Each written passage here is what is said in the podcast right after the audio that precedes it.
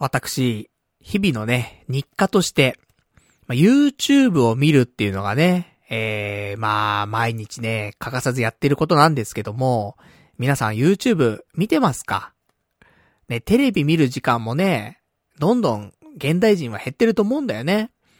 で、テレビからどんどん YouTube になってさ、まあ、それこそね、もうテレビ見ないで YouTube しか見なせ、見ませんよみたいな人もね、結構多いとは思うんだけど、で、私もね、えー、昔はテレビっ子だったけどもさ、それがどんどんどんどんね、ネットに変わっていき、で、前はね、あの、ニコニコ動画とかね、よく見てましたけど、まあ、そこからね、いつの日か、えー、YouTube に変わり、ね、テレビもニコニコ動画もね、両方見なくなってしまいましたけどもね。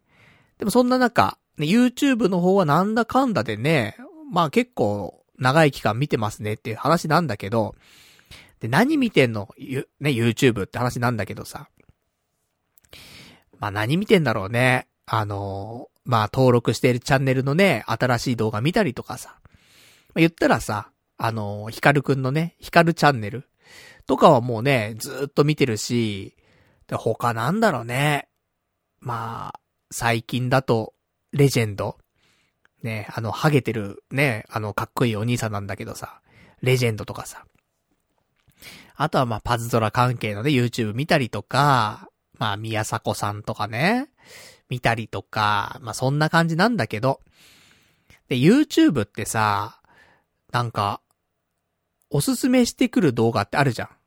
そのね、別に自分が登録してるチャンネルじゃなくてもさ、普通のね、ホーム画面というかさ、見ると、まあまあ、ね、あなたに興味、ね、ありそうな動画用意してありますよ、みたいな感じでさ、いっぱい動画出してくるじゃん。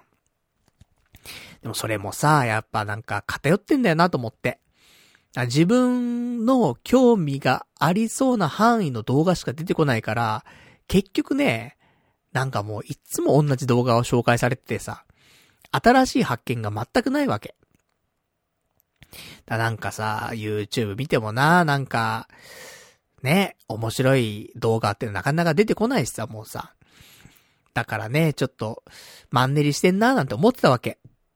で、そんな中、ね、ちょっと今週、新しい YouTube の動画をですね、結構見まして、で、それ何なのかっていうとですね、まあ私、たまにね、あるんですよ。あの、見るジャンルというかね、うん、急に来るのがあるんだけど。それが、あの、海外の反応みたいなやつ、あるじゃん。そのリアクション動画みたいなさ。海外の人のね。それ、意外とね、なんか、好きだったりしてさ。やっぱ感動してくれる。なんか日本の文化とかに触れて、それで、なんか驚いてくれたりとか感動してくれたりとかさ。そういうのをね、見るとさ、なんかいいなって思うね、ところはあるわけですよ。で、以前もね、ちょっと話ありましたけど、玉木浩二さんのね、えー、歌を、ね、初めて聞いた、ね、海外の人の反応みたいなさ。でね、感動して涙を流すみたいなさ。そういうの見たりするわけ、たまにね。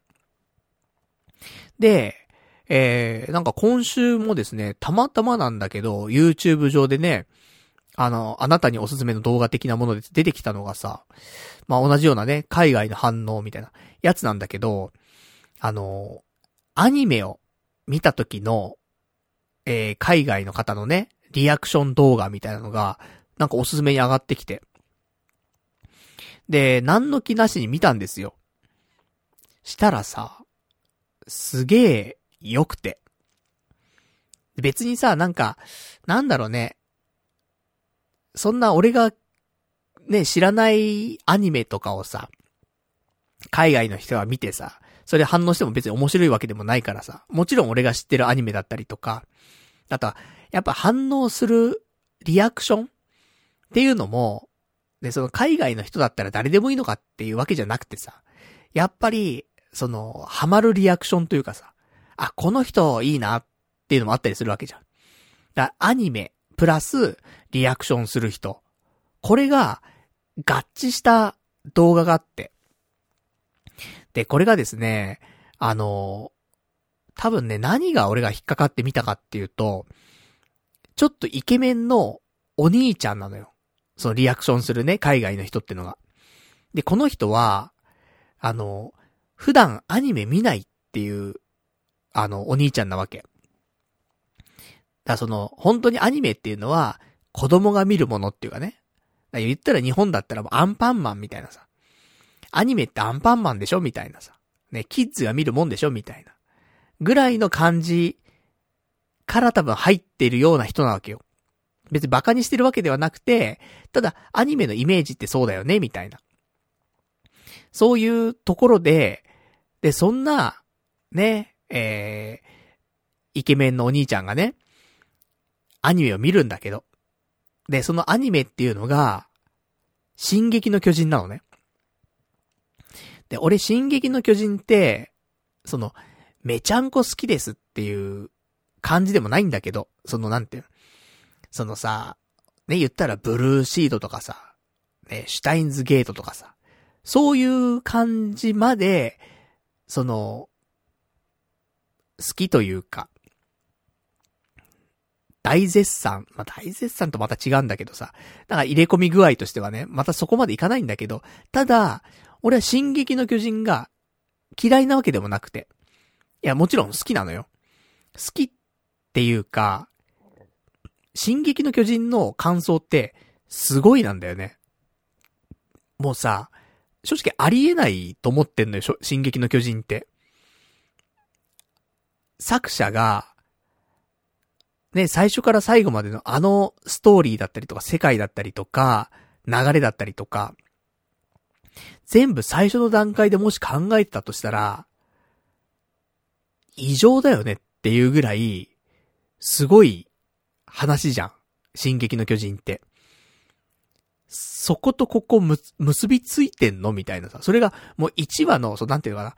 後付けで1話に紐付けたんじゃなくて、最初から全部組み上がってて、それを表現して作品にしてるじゃないかっていうぐらいの、すごい緻密なさ、ストーリーだったりするわけじゃない。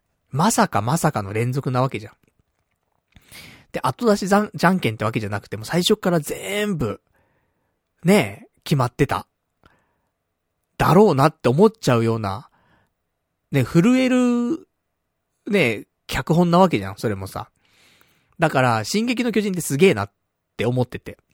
もちろんアニメもね、俺全部見てますけど、今のところね。で、その、進撃の巨人を、海外の人が見たらどう思うんだろうなと思って。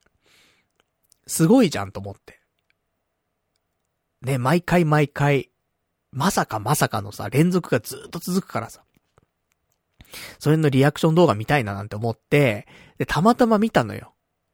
そのね、えー、まあ、その海外の人ね、そのイケメンのお兄ちゃん、名前は、えっ、ー、とね、ニコラス。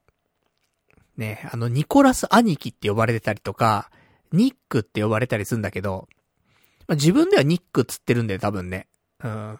あの、進撃の巨人でもさ、なんかあの、いるんだよね。ニック司祭みたいな人が。でそしたら、このお兄ちゃんが、俺と同じ名前じゃねえか、つって。ニックつって言ってたから多分ニックなんだけど、ただ、よく、いろんなね、あのそのリアクション動画、見ると、まあ、いくつもね、あの翻訳してる人がいるわけよ。ね、もちろん海外のリアクション動画だから、それをね、翻訳して、それをね、日本でね、えー、まあ、投稿してる人がいたりするんだけど。で、それはな、何人もいるわけよ、やってる人が。だ同じ動画なんだけど、ちょっと翻訳違ったりとか編集違ったりとかするのがいっぱいあるのね。だからなんか、ニックって呼ばれたりとか、ニコラス兄貴って呼ばれたりするんだけど。で、この人が、ね、一番最初の第1話のね、進撃の巨人を見るわけ。で、そうするとさ、なんだろうね、リアクションももちろんいいのよ。いちいち、リアクションしてくれるわけ、アニメに対してね。それも面白いんだけど、なんかね、洞察力がすごくて。進撃の巨人ってやっぱり、いろんなところにさ、ヒントが散りばめられてるじゃない。それも第1話からずっとじゃん。で、それが、なんかこの、ね、ニコラス兄貴には、なんかすごくね、洞察力がすごくて、ね、この部分、ね、こういう風な、みんな表情してるけどとかさ、こういうセリフ言ったけどとか、ここってもしかして、こういうことじゃ、なんじゃないかとかさ、ね、そういうのを言ってくるんだけど、それがさ、その、もう確信を結構ついてたりとかして、そ、その映像、ね、1話見た段階でね、その映像別に普通だったら流して見ちゃうようなところ、ね。もちろん俺たちもね、流して見てたよ。それを、ちゃんと気づくんだよね。なんか重要そうな感じだぞ、みたいな。そうなんだよ、って。そこ、後々すげえ繋がってくるんだよ、みたいなことにすごいね、あの、気づくのよ、その人が。だからなんか、そのリアクション動画を見てて、ちょっと気持ちよくなってくるんで、少しね。ね、アニメ普段見ない人が見てて、で、そのアニメにも感動してくれるわけ。ね、アニメってのはそのキッズが見るようなね、このアニメじゃないと。もう、すごいと。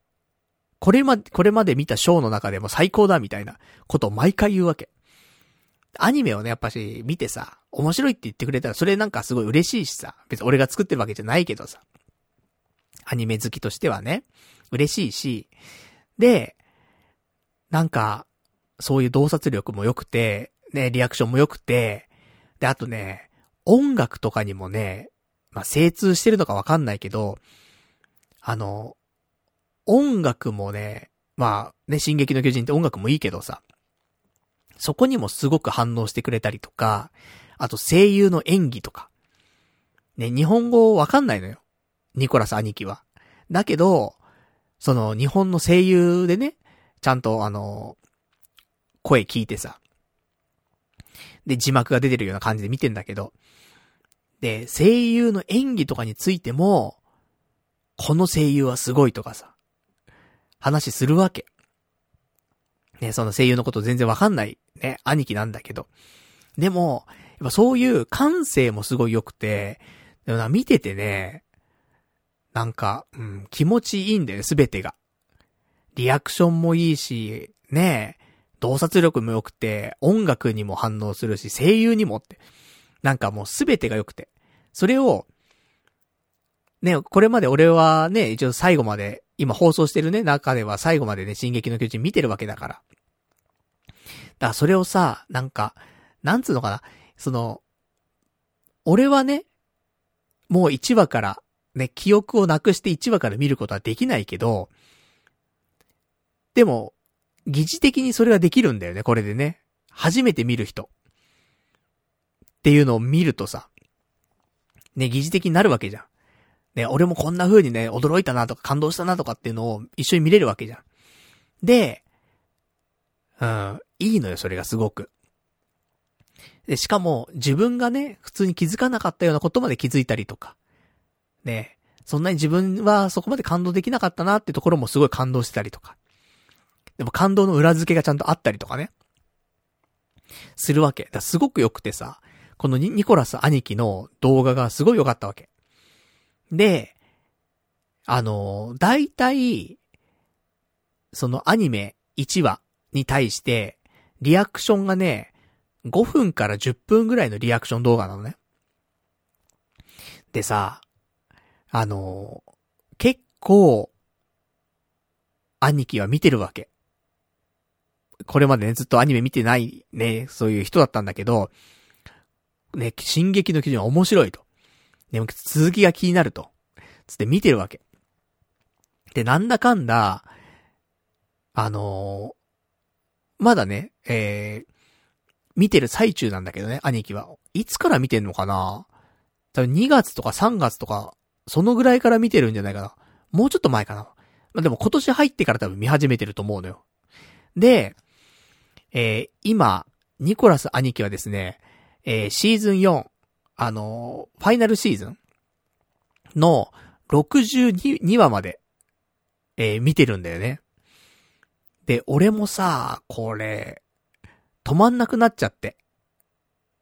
で、このニコラス兄貴のリアクション動画を、えー、62動画、えー、見まして。まあなんか、まあ、あの動画によっては、1話2話とかね、ちょっと合わさったりしてる動画もあれば、番外編とかをね、えー、やってる動画もあったりとかして、まああれなんだけど、まあまあ62話分見まして。だそう考えるとすごいよね。その、動画1本、ね、リアクション動画1本5分から10分じゃない？まあ10分だとしようよ。まあそんな長いのはそんなないけどね。一応10分だとしたらさ、62本だからさ、620分なんだよね。620分って何時間よ？って。10時間みたいな。でも止まんなくてさ、本当に。まあ、正直10時間もないよ。うん。ね、全部が10分じゃないから。でも、まあ、6分7分はあると思うんだよね、アベレージね。だからさ、結構な時間よ。6時間7時間ぐらいあるわけやっぱトータルでね。62回のね、動画があって。それをさ、どのぐらいかな ?2 日間ぐらいかな？で、2日3日で、全部見てさ、俺さ、リアクション動画。めちゃめちゃ、ね、やっぱ面白いなと思って、このリアクションと思って。熱いんだよね。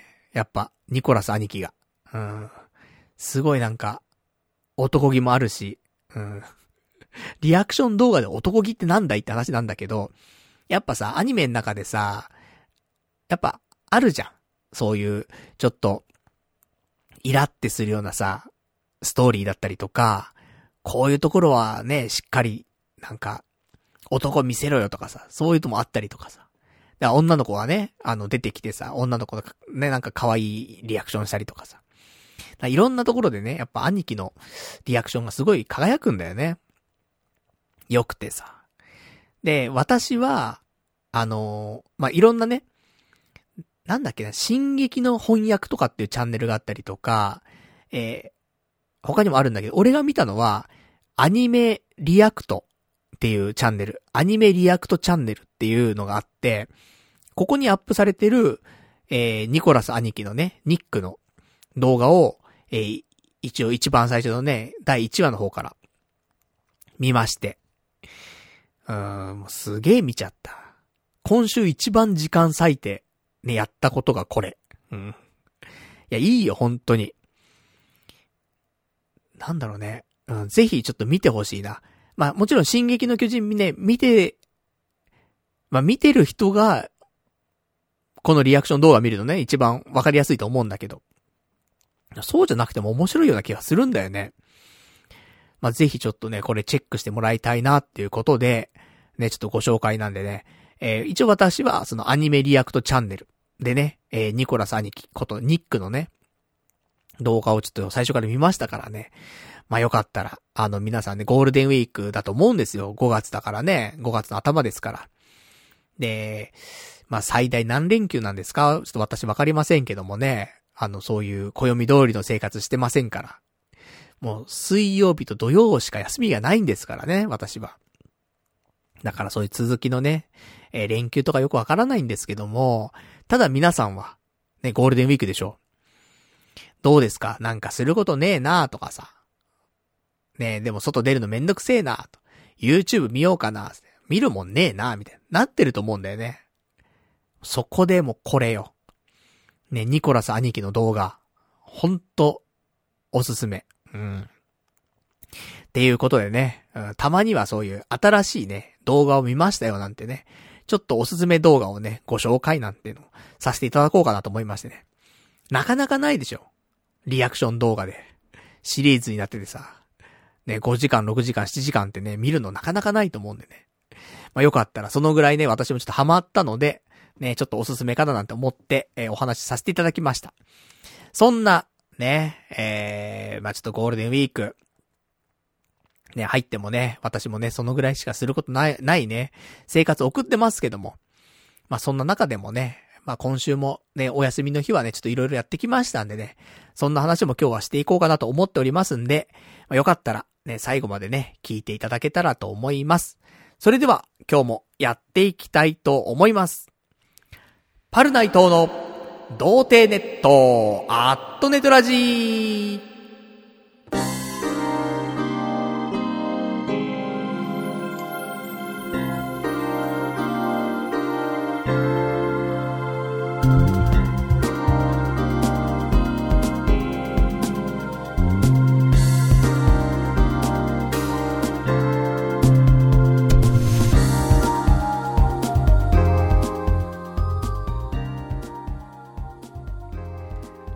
改めまして、童貞ネットアットネットラジーパーソナリティのパルナイトです。こんばんは、というわけでね、うん、なんか楽しいよね。海外の反応、リアクション動画ってね。何が楽しいんだろうね。まあ、こうやって見ちゃうんだけどさ、俺はさ、ね、玉木浩二さんの時もそうだしね、こうやってね、進撃の巨人もそうだしさ、見ちゃうんだけど。で、こっからの流れでさ、また違うさ、リアクション動画を見ちゃって。で、もう一個ね、いいのがあんのよ。これは別に、あの、特定のね、誰かってわけでもなくて、特定のチャンネルってわけでもないんだけど、あの、バイオレット・エヴァーガーデンってアニメあるじゃない？京都アニメーションのさ、まあ、名作ですよ。で、このバイエ、バイオレット・エヴァーガーデンの10話っていうのが、まあ泣けると。で、これを、見た時のリアクション動画っていうのが、まあ、結構上がってるんだよね。で、これは、海外の人の、あの反応っていうのもあったりとか、国内の人の反応もあったりすんのよ。で、いや、な、泣けるのよ、本当に。バイオレット・エヴァーガーデンの10話って。うるっと来ちゃうわけよ。で、これ海外の人の反応を見るとさ、やっぱいいんだよね。やっぱ、なんだろうね。やっぱちゃんと、うん、大げさにっていうわけではないけど、なんか、ね、俺たち普通にアニメ見てもさ、ちょっとクスッと笑ったりとかさ、するぐらいはあるかもしんないけど、まあ、リアクションなんてしないじゃない？日本人って。でもね、海外の人はやっぱりリアクション大きいからさ、なんか見てていいよね、なんかね。多分こんな風に、うん、なんか感じたいんだろうなってちょっと思ったりもするよね。で、ねバイオレット・エヴァーガーデンの10話見てさ、みんな泣いてるわけ。ボロボロ泣いてるわけよ。そういうの見たりとかさ。で、それ海外じゃなくてもね、国内だってみんなボロボロ泣いてるわけ。うん、だ人の感情を見たいのかね、もしかしたらね、今ね。ちょっと感情がね、少しなくなりつつあったからさ、ね、最近まで。ちょっと持ち直してる気がするんですけど、今ね。だから人の感情を見るのが、なんか今いいのかもしんないね。うん。人が泣いてる姿。ね。それがさ、俺がね、好きなアニメとかを見て泣いてくれてるわけだから、よりいいよね、ほんと。っていうのでさ。まあ、こ、これも面白かった。なんか、バイオレット・エヴァーガーデンの10話のリアクション動画。うん、これも面白い。ただやっぱり、まあ、さっき言ったね、ぜひその、ニコラス兄貴、ニックの動画はね、見てほしい。進撃の巨人。うん、すごくね、いいよ。ベストマッチだよね。そのアニメの作品と、ニコラス兄貴っていうのが本当に化学反応を起こしてるから。いや、おすすめですと。いう話なんだけどさ。他ね、YouTube、ね、今週なんか見始めた動画というかチャンネル登録したやつなんだけど、あの、鳥、鳥でさ、エミューっていう鳥知ってるみんな。なんか、あの、ま、飛べない鳥なんだけど、までかいのよ。ただただ、ね。なんか、うん、ダチョウっぽい感じのね、ダチョウと恐竜の間ぐらいみたいな感じのね、あの鳥がいるんだけど、エミューっていう。で、このエミューと、暮らしている、OL? もうわかんないよね、そんなね。ちょっと何言ってんだって話なんだけど、このでっかい鳥、ね、その、本当に人間よりも大きい鳥だよね。と、一緒に暮らしている OL の動画がなんかあって、で、チャンネル名は、エミューちゃんと二人暮らしっていうね、チャンネルなんだけど。で、これ急に上がってきてさ、おすすめに。で、何の気なしに見たのよ。面白くてさ。いや、すごいのよ。最初はね、あの卵、卵から返してるのよ。エミューの卵を、なんか友人だかからなんか、もらったんだかして、で、それで温めて、で、エミューが生まれたんだよね。で、そっから、二人暮らしずっとしてんのよ。で、エミューと暮らすために、引っ越しして、田舎の方の一軒家なのかなあれな。本当田舎の山奥の中の一軒家みたいな中で、エミューと暮らしてんのよ。すごいのよね。壮絶なの結構。なんか、ね、普通のさ、鳥だったらさ、鳥かごの中に入るけどさ、エミューはもう、そう、そういうレベルの大きさじゃないからさ、ね、普通に動物園でダチョウ見るじゃん。あのレベルだからさ、でかいわけ、本当に。それが、ね、だから柵とかさ、檻とか、そんなんじゃもう無理だから、一軒家の普通の部屋の中にいいんだよね。まあ、エミューちゃんの部屋っぽいのあるんだけど、でかいね、部屋が。でも、糞まみれなわけ、部屋は。だからその、ね、えー、女性のね、OL の人が仕事から帰ってきたら、まずはその部屋の掃除、糞がいっぱいあるから、糞の掃除したいと思ったから動物園だよね、ある意味ね。で、掃除して、ご飯作って、みたいなさ。で、休日はね、なんか散歩しに行って、お二人でね。なんかすごくて。で、懐いてんのよ、エミューがすごく。で、それはね、卵をから帰ったところから一緒にいるわけだからさ。ね、ある意味お母さんだと思ってんかもしんないけど、ね、夜寝るときは一緒に寝たりとかさ。すごいのよ。あの、恐竜みたいなね、鳥がさ。だからね、なんか、そういうのもちょっと新鮮だなと思って。そんなね、最近ちょっと YouTube ばっかり見てますけどもね。いいね、たまにはこうやって新しいチャンネルがね、うん、面白いのがなんか、入ってくるとね、いいんだけどさ、ほんとね、マンネリするんだよね、YouTube ってね。なんか、もう見たことある動画しかさ、出してこないというかさ。見すぎなのかもしれないけど、でもさ、人によって全然違うわけじゃん。俺がね、俺のアカウントでログインしてるとさ、多分ね、まあ、いつも見てるような感じの動画しか出ないんだけどさ。で、他の人が、他の人のアカウントだとさ、俺が見たことないような動画がいっぱい多分並んでるわけでしょ？ね、その人の傾向に合わせて。いや、もちろん傾向に合わせてね、動画出してくれた方が、それはね、あのー、気になるななんていうのは、あるとは思うんだけど、でもね、なんか、全く違うジャンルのね、あんたこれ全然興味ないでしょってやつもさ、欲しいよね。じゃないとさ、なんか偏っちゃうよねと思って。なんかそういう、ね、うん、おすすめ、なんかコーナーみたいなね、あるとすごくいいなーって思うんだけどさ。ほんとね、偏るからね、するとなんかマンネリしちゃってね、なんか、YouTube 面白くないなーなんてね、思っちゃったりするからさ。時にはね、こうやって新たな発見できるようなね、ちょっと、アルゴリズムみたいななんかね、なんか考えてくれるといいなーなんて思ったりするんだけど。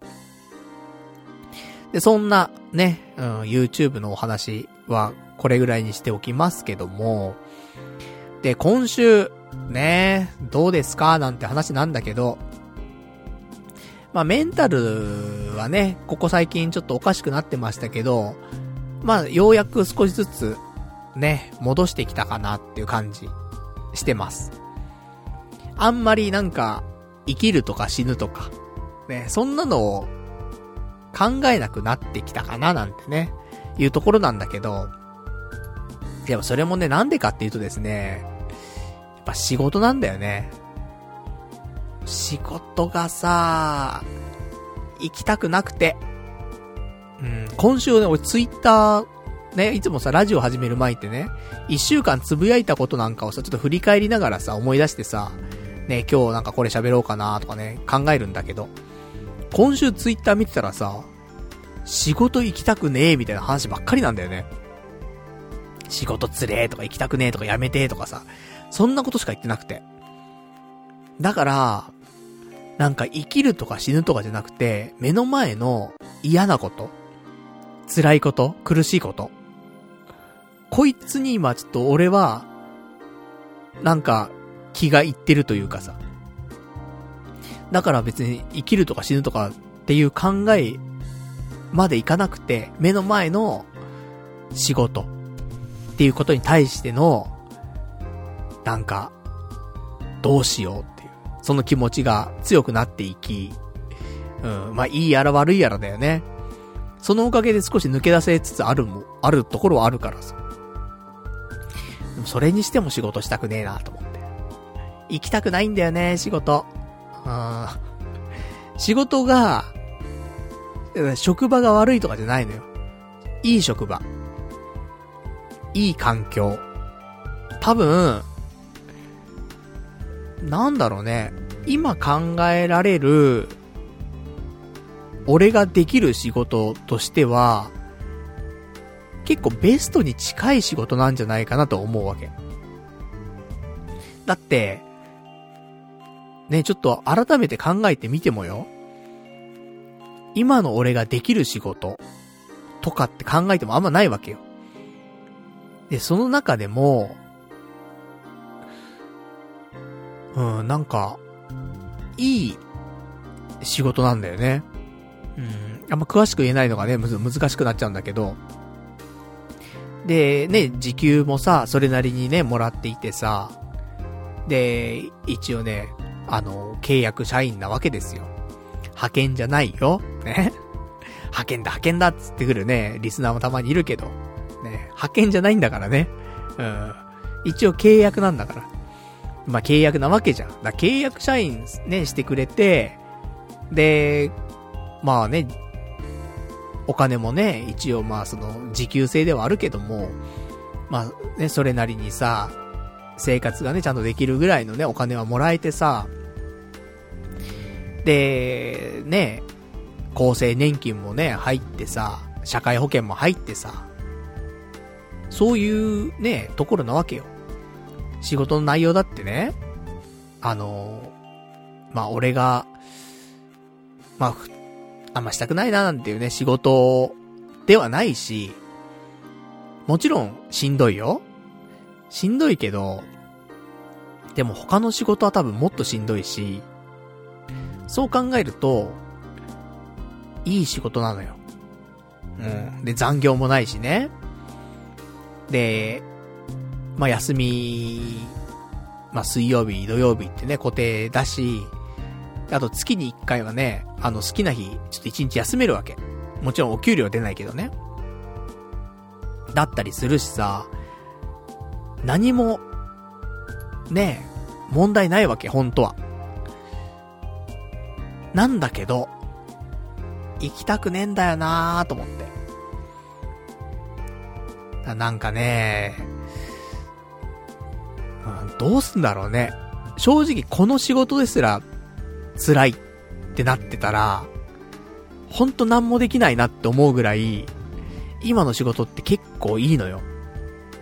うん。客観的に見れば見るほどいいんだよね、多分ね。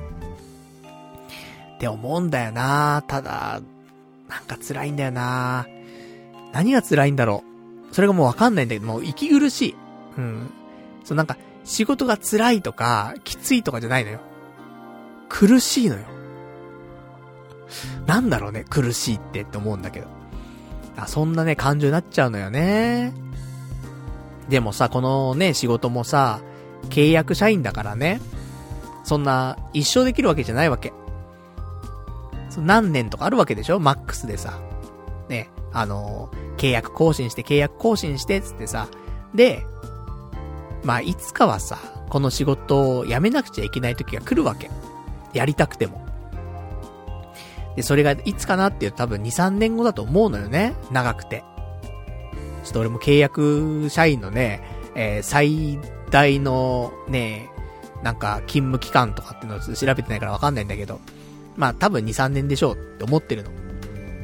で、もちろんその前にね、首ってなる可能性もあるけど、まあそういうのなければね、で、俺も、なんとかね、続けていけるんであればね、そこまで頑張れるといいなと思ってますけど、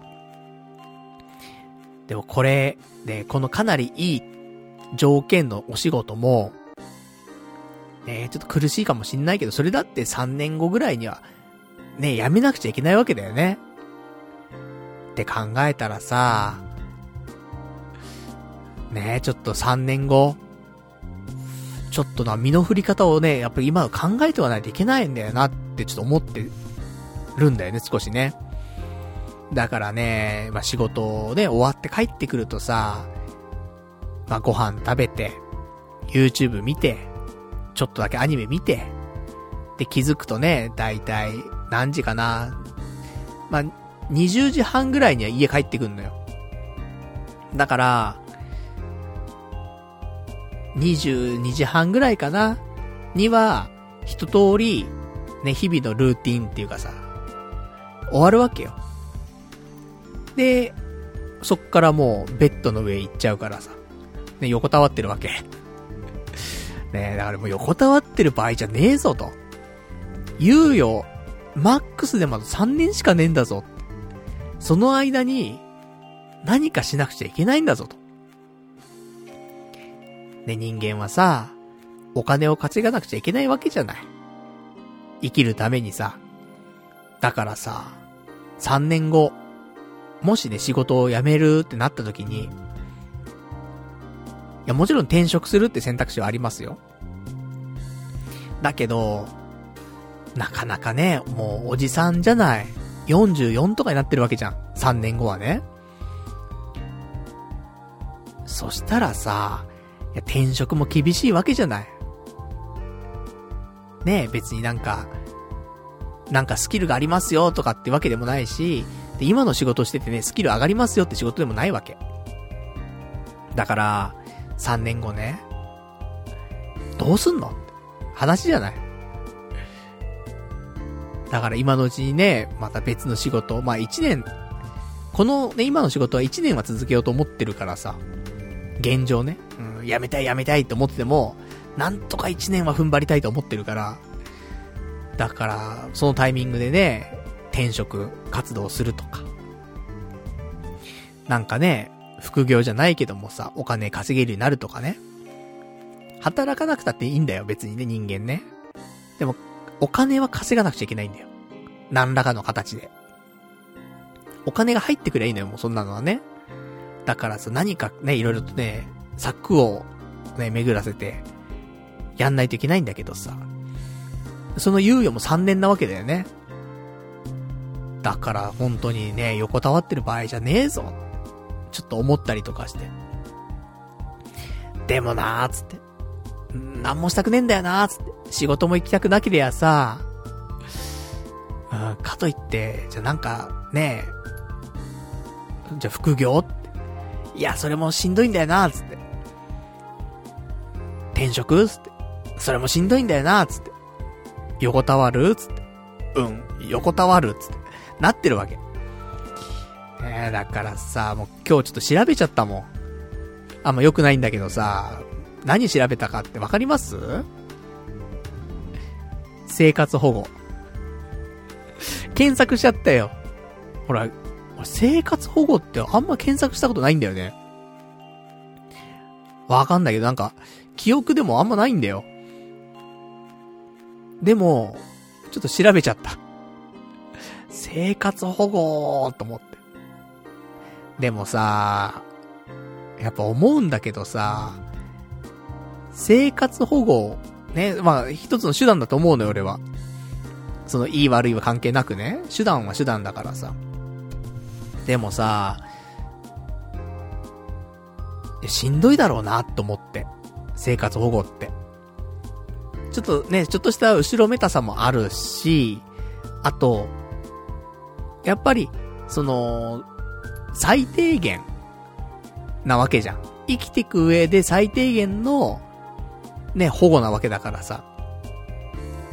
まあもうちょっとね、その文化的な生活ができるかっつったら、あれなんだけど、でもまあ、ね、インターネットの回線とかも引いてもいいし、ね、携帯持ってもいいし、っていう感じであればね、まあ正直今の生活と変わんないかもしんないけど、ね、YouTube 見て、アニメ見て、つってね、で、本買えなかったら図書館行けよって話だからさ。まあ別に今の生活と全く変わらね、しないんだけど、ただやっぱりね、貯金とかができないんだよね。生活保護になってくると。おそらく。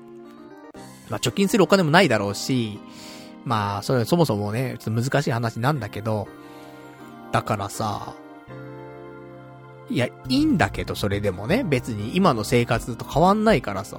貯金できてようができてないがね、生活が変わるわけではないからさ。いいんだけど、ただ、やっぱり、ね、人間、物欲があったりとかさ、ね、急に何か欲しくなるものもあるかもしんないじゃん。それだし、ね、これから5年、10年生きていく中でさ、やっぱまとまったお金がないとできないことってあるじゃん。ちょっとわかんないけどもね。だから普通になんか事業を始めるでもいいし、まあ、投資するとかでもいいよね。なんか、ちょっと、一つ一歩踏み出そうって時に、ある程度まとまったお金が必要な時ってあるじゃん。でも生活保護になると、それができなくなっちゃうのかなって思うと、やっぱ怖いなって思うんだよね。だからなんか抜け出せなくなる気がしてて、突破口がないよね。うん。俺も別にお金ね、あの、貯金がね、たくさんありますよっていうタイプの人間でもないからさ、ね、貯めてこなかった人間ですから、溜まったら無職になって、それをね、あの、食いつぶし、ね、もうさらに借金までしちゃってみたいな、そういうタイプの人間だからさ、ね、それを繰り返してきましたけど、でもやっぱりね、何かあった時、その、もちろん自分の体がとかさ、ね、病気しちゃった時とかもちろんそういう時にもね、貯金はあった方がいいんだろうけど、まあ、健康だとしてもだよ。何か、ことを起こそうって時には、お金がね、少なからずいるんだよね。って思うと、生活保護ってのはちょっとしんどいなーと思って。で、その後、ね、他に検索したのはもちろんね、失業保険なんだけどさ。失業保険、欲しいなーと思って。でも仕事早く辞めてさ、失業保険したいなー、ね、欲しいなーと思って。思うんだけど、ね、だってさ、まあ、一応失業保険の、まあ、基本的な、ね、制度としてはさ、仕事一応1年したら、まあ、もらえるというね。で、まあ、自主退職だと、辞めてからね、3ヶ月かな ?3 ヶ月はちょっと、その待機期間があって、そっからもらえたりとかさ。まあ、会社都合だったりとかなんかね、理由があったりとかすると、えー、特に待たないでね、えー、即日もらえたりもするんだけどさ。なんでもいいけど欲しいよね。失業保険ね、仕事、と思って。だからまあ、俺にね、その、能力がなくてさ、ねパルナイト君首って言われたらさ、それ俺都合じゃないじゃん。会社都合じゃん。したらね、すぐもらえるわけでしょ？失業保険。だから1年経った時にね、あの、本当に、今もね、もちろん、スピード遅いですけどね、周りよりもね。もっと遅い感じになって。ね、パルナイト君ちょっともう遅すぎるからと。首ーつって。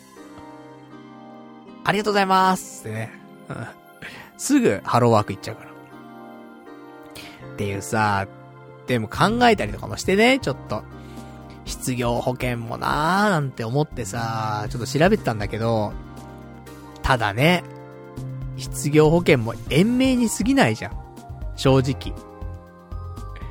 だってね、失業保険って何ですかっていうと、次の仕事を決めるまで、あなた生活大変でしょ？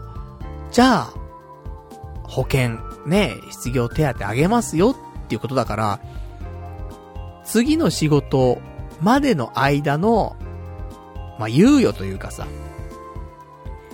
に過ぎないわけじゃん。失業保険がなくなったら、で、またお金どんどん減っていくわけだからさ、貯金があればね、いいけど、その貯金もどんどんどんどん減っていくわけだしさ、ほんと延命に過ぎないんだよね、失業保険って。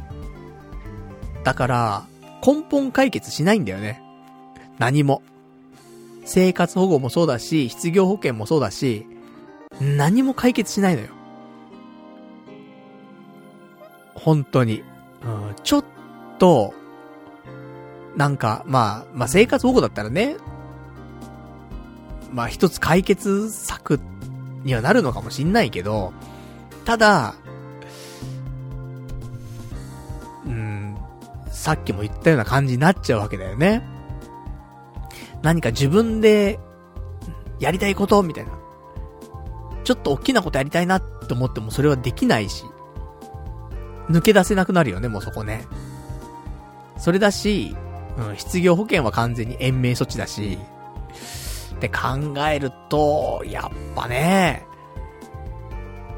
うん、この1年で辞めるんではなく、3年ぐらい、働きつつね、転職活動するなり、なんか副業でも始めてね、なんかお金稼げるようになるとかさ、何かしらをちょっと見出さないと、こいつはやべえぞと。ね。40過ぎた今の時点で言うんかいって話なんだけど、うん、そうなんだよね。もう、俺もね、崖っぷちに立たないと何もできない人間だからさ。まあ、十分崖っぷちだったんだろうけども、今までも。さらにだよね。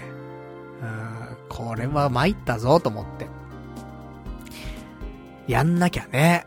なんてことを、ちょっと思いましてね。うん。仕事行きたくないんだよなーと思って。ね逃げてえなーと思って。ずっと思ってる仕事しながら。助けて助けてって思いながらやってる。まあね。でもいい環境なのよ。本当に。ありがたい話ですごく。ないよ。本当に。こんなにいい環境、多分。なかなか。それだし、その職場の中でもね、そのたまたまその、俺が入った時の、その同期というかさ、の、その、働き方というかさ、その募集がさ、ちょっと違う募集であったのよ。まあ、どこまで言っていいかわかんないんだけど、もともとその職場って、結構マルチにやらないといけない仕事だったりすんのよ、みんなね。なんだけど、あの、俺が入った時の求人って、マルチじゃなくて結構その、その中の一部のことに特化した求人だったのよ。それがすごくさ、入る前はよくわかってなかったんだけど、入ったらやっぱり、そのマルチにやるのって結構大変で。で、大体、その9割、8割9割の人はそのマルチにやってるわけ。今の職場でね。だけど、俺が入ったタイミングのその、求人で入った人たちだけは、マルチにやってないわけよ。だからさ、そんないい待遇ないじゃん。まあ、どっちがいいんだかわかんないけど、それはね。だけど俺は、うん、今の、その、求人があったね、働き方っていうのは、すごく当たりだったなと思ってて、マルチにやってたらもう絶対無理だわって思うわけ。だと特化したやり方だけでいいから、まあそれでもね、仕事遅いってなってるからさ、まあ言われないけどね。うん、もう、全く言われないよ、それ。ただ、やっぱ比較しちゃうんだよね、周りとね。早えんだわ、みんな。本当に。俺が遅いだけっていう説もあるけど、早えよなーと思って。だからね、なんとかね、追いつけるように頑張ってはいるんだけどさ。まあでも言われてるわけじゃないわけ。うん。まあ思われてると思うんだけどね、心の中では。俺もね、悟られだからさ。悟られ、逆悟られたからさ。ね、声分かっちゃったりするんだけどさ。ね、みんな思ってんだろうなと思って。あいつおっせえなつってね。思ってんだろうなって思うけど、でも別にね、言われないよ、本当に。全く言われない。だから、ね、いい環境でしょ？言われないんだよ、遅くても。周りより。ねえ。お金もちゃんともらえるしね、残業もないしね。休みはちゃんとあるし、で別になんか次の日にね、引き継ぐような仕事もないのよ。これもいいんだよね。休日に仕事のこと考えなくていいのよ。ね、あの、休み明け、あれ残ってるよなとかそういうのないわけ。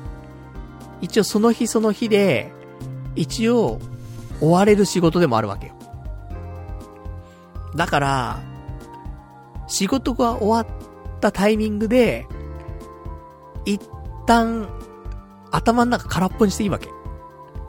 休みの日も空っぽにしてていいわけ、全然。で、別になんか電話がかかってくるとかもないしね。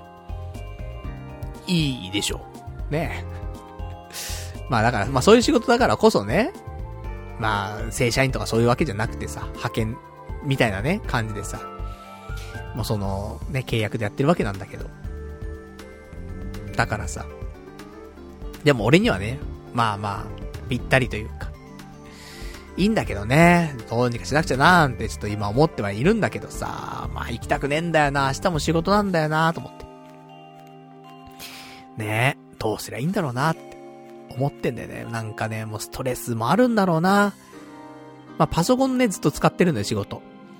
だから、もうずっとね、その8時間、画面とにらめっこなわけ。なんでね、目と肩がもうめちゃくちゃ痛いんだよね。これどうしようっていうぐらい今痛くなってて、だからもうそれを理由にやめようかなとかね、ちょっと思うぐらい。目が痛くて、肩が痛くて、ちょっと、ね、息苦しくて、やめます、みたいな。なるかなやだなそんなのもな。なんとか一年頑張りたい。ね。うーん。本当は3年頑張りたいんだけど。3年経ったらほんとやべえぞ。44、45だぞ。で、何のスキルもね、つかない仕事を3年続けて、どうすんの未来つって。おじさんになったって未来あるわけだからね。20代、ね、10代、20代だけが未来っていう言葉を使っていいわけじゃないんだから。40代になって未来ってのあるわけだからさ。あ、どうすんのこの未来っつってね。ちょっと思ったりしますけど。なんて、ね、ことをちょっと考えて、えー、まあね、少しメンタルの方が、ね、落ちると思いきや、ね、逆に上がるというか。ね、なんか余計なことは考えないでね、仕事嫌だなってことばっかり考えることによってね、ちょっと抜け出し気味というかね、感じなんですけど。まあ、そんな私、ね、ちょっと気持ち、まあ、落ちつつね、仕事も行きたくねえななんて思いつつ、生きてますけども、まあそんな中でもですね、まあいろいろと、あの、生きてると、まあイベントことはありましてですね、今週はですね、えー、水曜日、ちょっとお休みだったんですけど、あの、ちょっと友人とね、食事に行きまして、うん、まあ、コロナ禍でね、なかなか友人とね、食事行くのもね、まあ、な、少なくなってきてるんだけどね、えー、今週はちょっと久しぶりにありまして。っていうのもね、ちょっと友人がですね、まあ、仲のいい友人が一人、ちょっと病気というか、をしまして、これ言ってもいいのかな？別にいいんだよね、多分ね。うん。なんか、扁桃炎ってあるじゃない。なんか、扁桃腺が腫れるんだかちょっとわかんないんだけども、扁桃炎。ね、炎症起きちゃうのかな？で、そこから、それ腫れて、なんか結構海が出ちゃってみたいな。のが起きて、もうなんか、もう唾を飲むのも痛くてみたいな。もう唾を飲めないから唾吐いてみたいな。ぐらいの、なんか、あの、ちょっと、出来事があって、で、その扁桃炎のちょっと、一番最上級にやばいやつになっちゃって、で、そっから、ちょっとね、病院行って、ね、その喉、その扁桃腺だかなんだかの、その、海を出したりとかしてね、いろいろやったんだけど、で、その後、結局入院することになっちゃって。まあ、ちょっと短期入院ではあるんだけどね。まあ、一週間、ぐらいかな？一週間いかないぐらいかな？ちょっと入院することになって、で、そっから、あの、まあ、無事退院したわけよ。で、退院祝いというのも兼ねてね、うん。ちょっと、食事行こうよって話になってさ。なんか意外とね、あの、その、扁桃炎でね、そういろいろなんか、切開してね、生み出したりとかしてるんだけど、なんかその、手術的なものを、やった後、なんか切ってるからさ、何にも食べられなそうじゃん。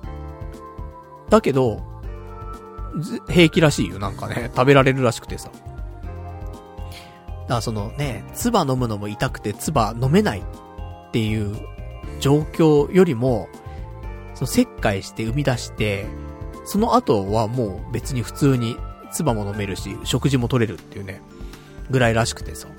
まあ地獄をね、味わったっぽいんだけど。まあそのね、復帰祝いだからさ。ちょっとね、あの、美味しいものでもじゃあ食べ行こうかって話になって。で、あのーその友人がね、あのーまあ、串焼きとかね、好きなのよ。で、あと焼きおにぎりとかが好きだからさ。あと、なんだろう、その肉のね、刺身的なやつをさ、好きだったりするから。それで美味しいところないかってね、ちょっといろいろ調べて、で、行き着いたのが、人形町っていうね、ところがあるんだけど、人形町にある、焼き豚ひょっとこっていうね、お店が、なんか、結構、評判良くて。で、その、串焼きもうまければ、そういう、刺し手的なね、ものもね、えー美味しく、焼きおにぎりもあるよと。まあ、本当に、あの、ベストな、店かなっていうことで、じゃあこの店行こうかつってね、ちょっと事前に予約しといたんで。で、ちょっと行ったわけ。俺もお金ないからさ、ね、あの、退院祝いだっつって、復帰祝いだっつってもさ、あの、おごれはしないんだけど、割り勘ではあるんだけどさ。で、それでね、久しぶりに、あの食事をしてさ。ねえ、なんか、まあ、美味しいね、お店でしたよ、ほんと。ちょっと店は狭いんだけど、やっぱ評判の店で、18時に予約してたんだけど、ね、平日よ水曜日って。で、18時なのに、満席なんだよね。普通にサラリーマンとかいいんのよ。早くね？と思って。ちょっとわかんないんだけど、まあまあ、ね、17時ぐらいに終わる会社もあるだろうからさ、もう終わってからね、もう来てんだろうけどさ。でね、出てきた、あの、焼き物もさ、生のものもさ、ねまあ美味しく、ね、いただきまして。ねまあいろんな話をちょっとしましたけどもね、そのなんか、まあ入院の話とかもね、もちろんあればね、そ病気の話もあればさ、ね仕事の話もあればさ、ね俺が最近ね、メンタルぶっ壊れてる話もあったりとかさ、まあいろんな話もしてね、うん。こうやってね、やっぱりリアルでね、会って話すのはね、うん、いいよね、と思って。やっぱね、このコロナでね、ほんと人と会えなくなったのはね、良くないんだよね。うん、そういうのもね、俺、今回メンタルブレイクした理由の一つかなとも思うのよ。ね、この1年2年ね、なかなか人に会う機会が減って、まあもともとそんなにね、人と会うタイプでもないけどさ、でもさ、まあまあ、ね、いろんな友達がいる中でさ、ちょこちょこさ、会うわけじゃん。で、乗り気じゃない日ももちろんあるよ、人と会う時ってね。うん、テンション上げなきゃとかって思うじゃん。でね、レッドブル飲んでから行ったりとかする時もあるよ。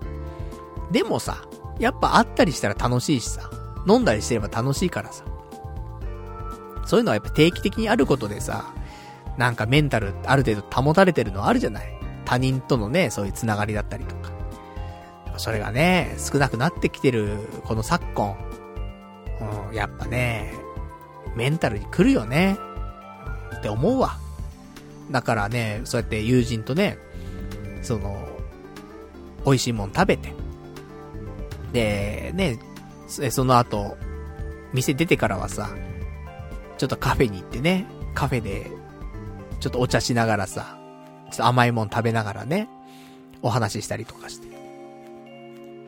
そんなね、なんか何気ない日常、ね、いいよね、と思って。そんなんだよね。うん。それが水曜日。うん。でもなんか最近、その食べるものすらさ、あんまなんか、どうでもいいかなって思い始めてたからさ。ね、なんかどうでもいいやと。ね。あの、腹溜まりゃいいやと。いう感じになっちゃってさ。で、腹溜まりゃいいんだったらもう安くてもいいじゃんと思ってね、結局、ね、もやしの焼きうどんっていうさ、ところに行き着いてね、うん、もう毎日そればっかり食ってますけど、たまにはね、やっぱね、ちょっと、お金はね、もちろんかかるけどさ、外で食べるってなるとね。だけど、必要だよなと思って。そういうのすらさ、ねえ、もういいやって。ね、お金もかかるし、ね。美味しいもん食べたところで何にもならないしと。未来が明るくなるわけでもないし、みたいな。じゃあもう焼きうどんでいいじゃん、みたいな。なるのはさ、ねえ、ちょっと、やばいからさ。だからね、こうやってちょこちょこと。ね、なんか美味しいものを食べてね、うん。なんか生活していくっていうのはね、必要なことだななんて思ったりとかもしてさ。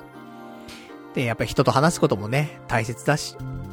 ね、楽しい時間はね、うん、こうやってなんか、ね、過ごしていかないとね、どんどんどんどんね、やっぱ、孤独になってっちゃうからね、一人でね、なんか、考え込んでるとね。っていうのもあるからね、こういう機会をね、大事にしたいななんて思いつつ。で、そんな、ね、水曜日。ね、充実した、ね、あの、お休みの日をね、過ごさせていただきまして。で、次、お休み。ね、まあ、水曜日終わってね、えー、木金とね、仕事なんですけどもね、行きたくねーっつって、ね、なってるけど、まあ、なんとかね、仕事もね、こなし。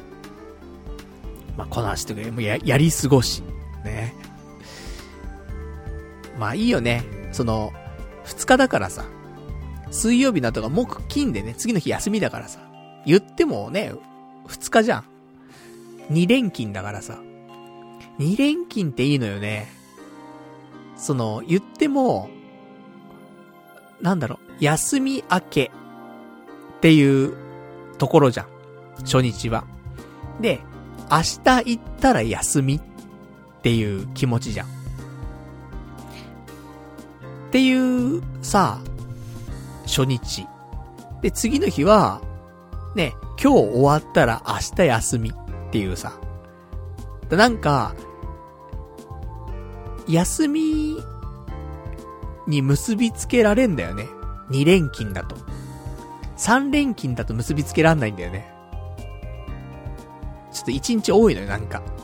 でも2日間だと、うん、初日から明日行ったら休みっていう考えになれるから、ちょっと休みに結びつけられて、うん、いいんだよね。2連勤ってと思って。やっぱ働くんだったら、週4勤務がいいよね。うん、水、うん、何曜日休み？水曜日休み？かなね、土日、土日水休みぐらいのね、感じでさ。だとね、二日行って休んで、二日行って休んでみたいなね。そのね、なんかサイクルが一番なんか、精神的にはいいかななんて思ったりはするんだけど、まあそれじゃあね、ちょっとおまんま食っていけませんからね。まあ、頑張って、ね、週5、働くしかないんですけどもね。で、えー、一応、ね、週末になりまして、土曜日、お休みです。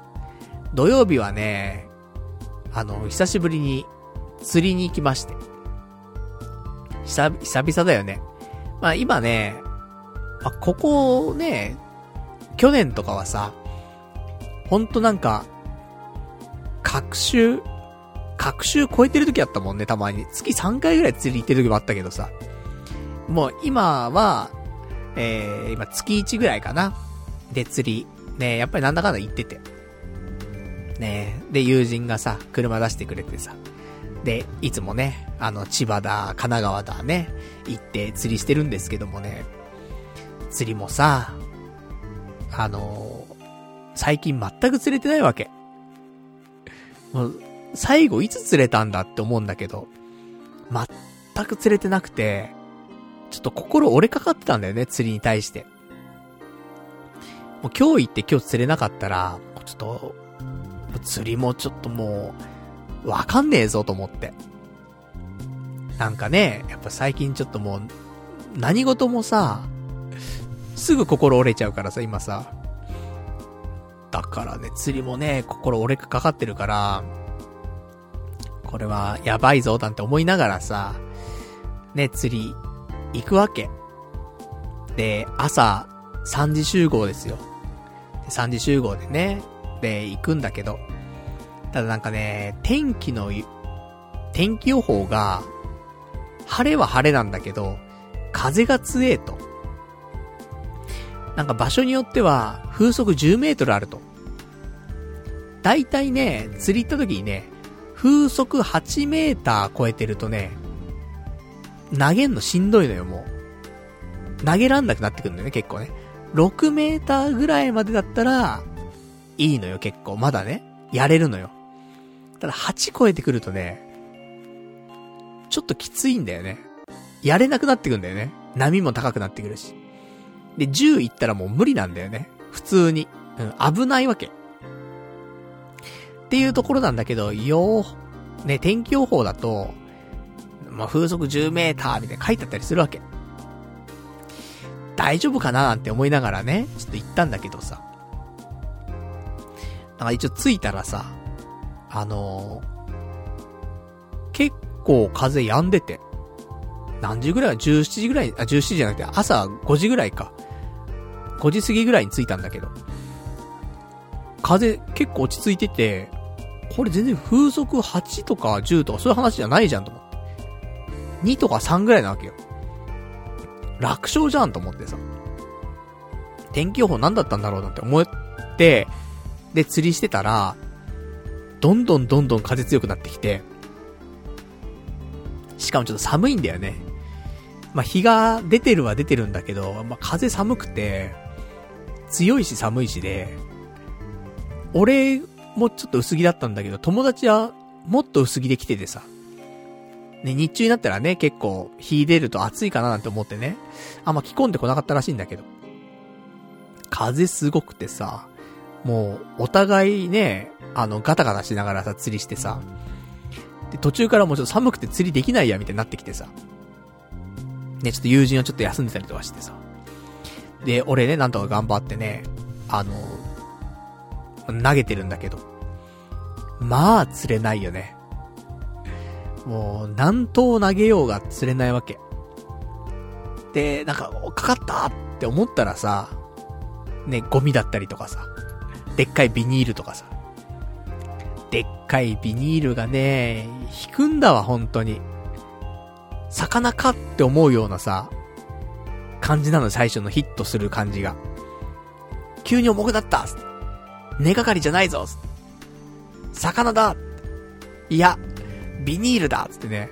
もうそれの繰り返しよ、本当に。でも今日もまた釣れねんか、と思って。で、友達は、まあ、こん、まあ、でもちょこちょこ釣ってんの、やっぱり。あのー、その日だけじゃなくてね。他の日でも結構釣ったりとかはしてて。で、今回に関しては友人は、えー、まあ、フグなんだけど、草フグかな？え、草フグ3匹ぐらい釣ってたけど、でも、フグでも釣れりゃいいのよ。正直。ね、まあ、草フグなんてね、釣り人の天敵かもしれないけども、ただ、何にも釣れない、ね、俺みたいな人間からしたら、フグでもいいよと、思うわけ。フグすら釣れねえんだから俺。ね、ゴミしか釣れないんだからさ、もうね、そんなエコ活動しに来てるわけじゃないのよ俺はと思って。で、そんなんでさ、こう、ね、寒い、釣れねえし、つって。どうすっかと思って。帰っかと思って。でね、一応友達とさ、まあ、いつもね、釣り終わった後はね、あの、ラーメン食べに行くわけよ。で、帰りのラーメンどこ行こうかとかさ、そんな話しながらさ、釣りしてて。もう帰る用意よ、本当に。まあ、大体じゃあ、ね、もう、今日ちょっともう風も強いからね、早めに切り上げたとして、まあ、9時ぐらいに切り上げていけば、ね、ちょっとお目当てのね、ラーメン屋さん、オープン前につけるから。そしたらそれ並んでね、オープンで入れるじゃない、みたいな話になってね。もうね、お尻の時間も決まったわけよ。9時ぐらいにはね、じゃあ出ようか、つって。で、それで釣ってる中で、久しぶりにヒットが来てさ、ゴミじゃないつって。ね、あの、竿が重くなったつって。ゴミか？いや、ブルってるつって。ゴミじゃねえつって。で、ブルってるわけよ。で、なんだろうなと思って。でも、そんな激しい引きじゃないわけ。その青物っていうの？ねえ、そういう魚だったら、もっとビチビチなわけよ。だけど、そんなビチビチでガンガン引いたりする感じじゃないわけ。でもビクビクはしてるわけ。これなんだろうなと思って。で、俺、お得意なさ、魚はさ、ヒラメなわけね。過去にもね、ヒラメ何、何度か釣ってるわけよ。まあ、ちゃんと釣り上げたのは2回あって、で、手前でちょっとバラしちゃったのが1回あるぐらいなんだけど、まあ、まあ、ヒラメとは縁があるわけ。ヒラメかなと。ちょっと考え、感じが違うんだけど。ヒラメって、なんかもっと、引いてると、ぬめーってしてんのよ、なんか。引き方が。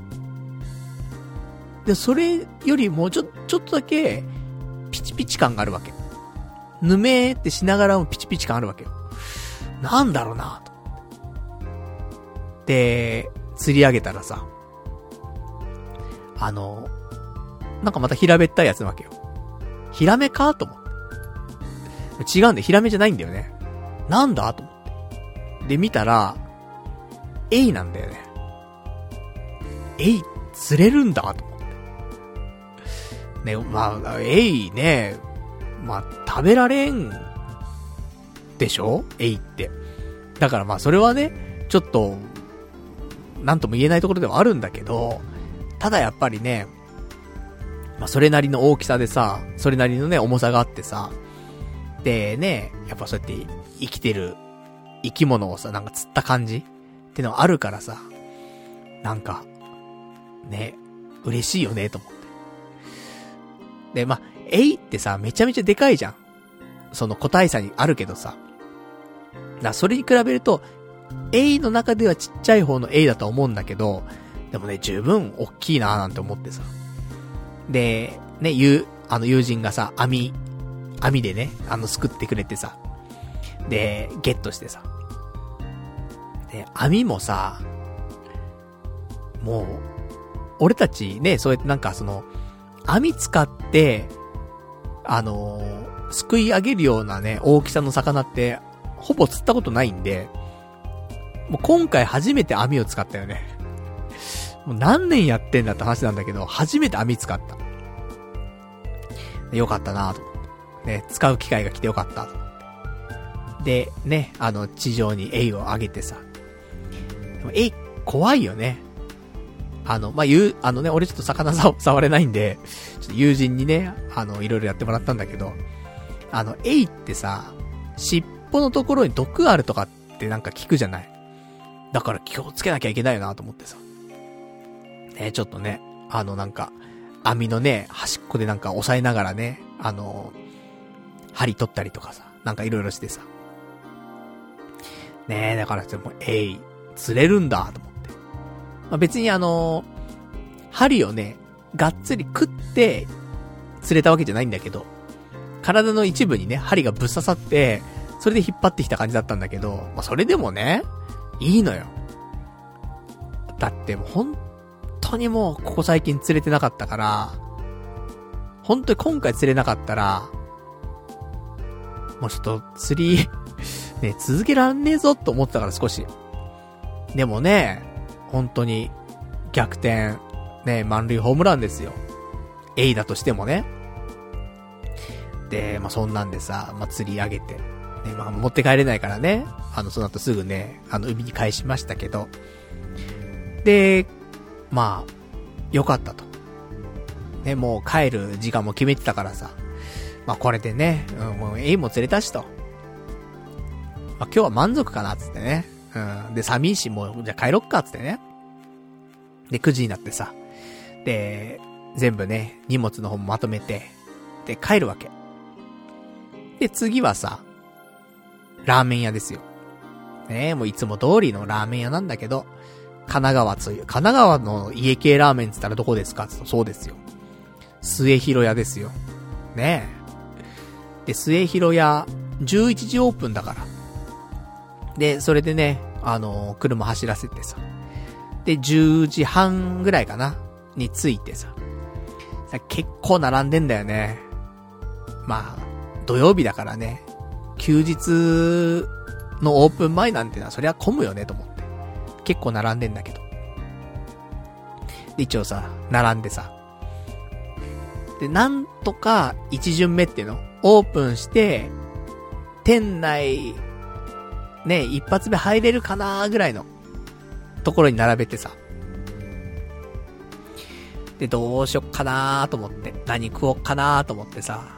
最近ね、そうやってもう焼きうどんダイエットもしてるから、ねなんか食べ過ぎも良くないかななんて思いつつ、なかなか来れんからさ。ね、釣りにもね、なかなか最近はね、やっぱ月1ぐらいだし。で、さらにね、その後ラーメンつったらさ、ね、お店はね、いっぱいあるわけだからさ、毎回このお店ってわけでもないから。そうするとね、やっぱここで、ね、食べたいものをね、食べた方がいいかなって思って。で、チャーシュー麺、中盛り。本当は普通の中盛りでいいんだけどね。あの、末広屋はね、チャーシューが、とにかく、その満足感があんのよ。1枚でも。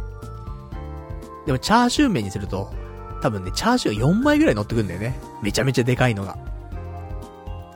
で、食べ応えあるやつが4枚乗るから、逆に、多いんだよね。チャーシューが。1枚ぐらい少なくてもいい。3枚とかでもいいんだけど。サービス精神旺盛だからさ、うまいチャーシュー食ってくれよっていうね、感じがある、あってさ。だからね、普通のね、中盛りラーメンでも十分、いいんだけど。でもね、なかなか来る機会もないしなーと思って。で、あの店行ってチャーシュー食わないのはナンセンスだしなーと思って。で、チャーシュー麺、中盛り、食べてさ。やっぱ、チャーシュー、多かったなと思って。食べ終わった後ね。うん。その、お腹いっぱいになっちゃうのよ。まあもちろんお腹いっぱいにするために言ってんだけど、あの、チャーシューのボリュームがやっぱりね、結構、すごいんだよね。3枚でいいね。3枚だと、なんか、もうちょっとチャーシュー食いてーで終わるんだよね。うん、その、チャーシューメモリーがさ、なんか90%ぐらいで終われるんだけどさ、4枚になるとね、120%いっちゃうんだよね。そうそう。そういうのもあってさ。ね、バランスだよなと思って。まあ、美味しくね、いただきまして。ね、チャーシュー麺中盛り。まあ、正義でね、結構ね。うん。と思って。で、その帰りかな。で、まあ、大体もう釣りの帰り何すんのって言うと、車内でね、もう競馬するのよ。もうね、土曜日はね、競馬やってるからさ、土日はさ。で、土曜日のね、競馬をさ、その、ラジオのね、競馬流しながらさ、競馬中継流しながら、帰るんだけど。まあ、毎回やるのは、あの、オカルト予想をするわけよ。その、馬のね、えー、戦歴とかは関係ないですよ。血統とか関係ないですよ。あ、友人は、ね、血統とか戦歴とかね、まあそういうのちゃんとね、重視して予想するんだけど、俺は違いますよと。もう、土曜日に関してはオカルト。まあ日曜日のね、メインレースとかに関してはさ、ある程度ね、その戦歴見たりとかもするけど、本当に土曜日の帰りの車内はオカルトしかやんなくて。オカルトって何よっていうと、本当なんでしょうね。その日あったこととか、その日話したこととか、それに結びつけた馬の名前ね。だから、この日一番来るなって思ったものは、あの、エイを釣ったじゃん。釣りでエイを釣ったわけ。だから、エイのつく馬来るんじゃねって話になって。でもなんだろうな、エイがつく馬って、と思って。なんかでも、よくいいんじゃん。エイシンなんとかとかさ。いるから、今日なんかエイシンなんとか、じゃあ来るんじゃね？エイがつくし、と思って。したらさ、早速よ。阪神2レース。エイシン・デュエラーっていう馬がいたんだけど、6番人気なんだよ。勝ちまして。8.7倍、単勝ね。でもさ、俺買ってなくて、ね、エイがつくのに買ってなくてさ、やっちゃったなーと思って。ねもう、エイつく馬、ねまあ、他にもいっぱいいたんだけどさ、もう、他のエイシンなんとかはね、結構ね、あの、外れたんだけど、このね、一番最初のね、出てきたね、阪神2レースのエイシンデュ、デュエラーがね、6番人気で勝つからさ、なんかうまく勝ってればね、なんかいい配当ついたんじゃないかななんて思って、もったいないことしたなと思ってさ。で、そういうでもオカルトをするわけよ。で、そんな中ね、まあちょこちょこやってたんだけど、したらさ、東京5レース。ここでさ、なんか、いたのよ。一頭。で、ちょうどね、あの釣り行く時のね、車内でね、まあ、いろんな話してたんだけど、ね、あの、やっぱり2時間ぐらいね、車走らせるからさ、いろんな話するんだけど。で、まあ、その中でもね、あの、なんか、まあ、俺が結構メンタル弱ってるとかって話を結構したわけよ。そしたら友人もね、あの、まあ、友人結構、まあ、パワフルというかさ、バイタリティあるというかさ、結構体力あるタイプでさ。で、そういうタイプに、なんか、メンタルとか、には、まあ、メンタルも強いんだろうなっていうタイプのね、人なんだけど、いや、意外と、あのそういうメンタルなね、ところ、あの来る時あるよと、話があって。で、ね、もちろん俺もね、ほんとここ最近はちょっと、ね、メンタルブレイクしてたけども、でもね、そういうなんか、メンタル強そうな人もね、まあ、かなりメンタル来る時はあるという話でさ、具体的な話も聞いたりとかしてね。あ、そうなんだ、と思。で、そんな話する中でさ、やっぱ、なんか、ねえ、なんだろうな、その、生きていく中でさ、一本ね、あのー、なんだろうね、うん、人生の中で、一つ、二つ、なんか軸となるようなものがね、あるといいよね、みたいな話とかもなってさ。そうだよなと思って。でね、俺もね、ちょっとなんか生きるとか死ぬとかそんな話ばっかりしてたからさ。だからね、やっぱそういう、まあ、よりどころじゃないけどもさ。そういうのも必要だよな、みたいな話になってってさ。で、俺、ね、ポッドキャストをやっぱりこうやってやってるじゃない？ラジオね。で、ポッドキャストやってるから、なんとかさ、なんか今生きてるというかね、うん、ちょっと、その、人生にね、しがみついていられたりもするよなと思って。で、ポッドキャストやめちまったら本当に危ねえな、みたいな話しててさ。ね、だからまあね、その今の生活の一部にもなってるし、みたいな。そんなね、ちょっとポッドキャストの話とかも少ししたりとかして。ねうん。まあ続けていかないとなーなんていう話をしてさ。まあね、いろんな話したわけ。ね、車内でね。で、話は戻りまして。東京5レース。ね、競馬に戻りますけど。東京5レース。ねえ、えー、こちらに、いい馬がいたんですよ。ポッドバインっていうね。ね、私たち、ね、車内でどんな話しましたかポッドキャストが、みたいな話したわけ。ね。で、私、ポッドキャストやってますと。そんな中、東京5レース、ね。えー、1番の馬、ポットバインってのがいたわけよ。で、ちょうどだよね。俺も、その競馬の、ね、やつ見ててさ、で、友人もさ、なんかそういう情報をちょっとチェックしてさ、同じようなタイミングで、ね、その馬見てたわけ。でね、ポットバインっているよ、つって。ポッドキャストだな、つって。この馬かな、さっき話出てたし、で、このポットバインが3番人気なわけ。3番人気で、えー、オッズが4.8倍ついてるわけ。単勝でね。まあまあ、悪くないじゃん。戦歴とかあんま見てないけども、3番人気だったらそれなりにね、走るんだろうな、みたいなところもあるし、1番人気でガチガチだったらね、オッズもつかないけど、3番人気で4.8倍だから、まあまあ、来る馬によってはさ、なんか配当つついたりするかなと思って。で、ポットバインか。じゃあ、こいつを軸に、ちょ、どうやって買おうかなって思ったんだけど。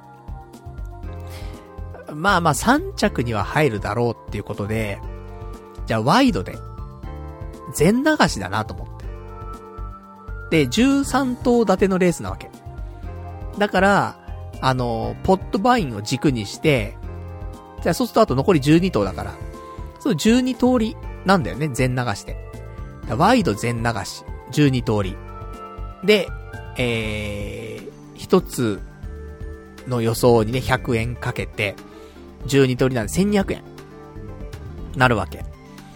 で、まあ、ポットバインが、3着までに入ればよくて、そしたらあとはどの馬が来ても当たるわけ。ワイドってね、あの1着、2着、3着の間に、まあ、入ればいいってやつなんでね。で、そのうち2頭当てればいいってやつなんで、3、3着までの馬を2頭選べば、ね、当たるわけよ。な、ポットバインさえ入ってくれれば、えー、二通りは当たるわけね。で、買ったわけですよ、12通り。で、レースが始まりましたと。でね、その、ラジオからさ、流れてくるわけ。レースのさ、実況が。で、どうなんだろうな、なんて思いながら聞いてるとさ、最後、あのー、ポットバイン、ポットバインって言ってくるわけ。え、マジかと思ってさ。まさか、オカルトね、これまでずっと外してますよ、俺。ここ、ここな、何年でしょうかわかりませんけどね。やっぱ釣りの帰りね、結構オカルトでね、競馬してますから。ずーっと外してきたわけ。でもさ、こうやってさ、ね、ポッドキャストでさ、ね、名前が、なんか、あるよ、つってさ。で、ポッドバインでね、全流しして。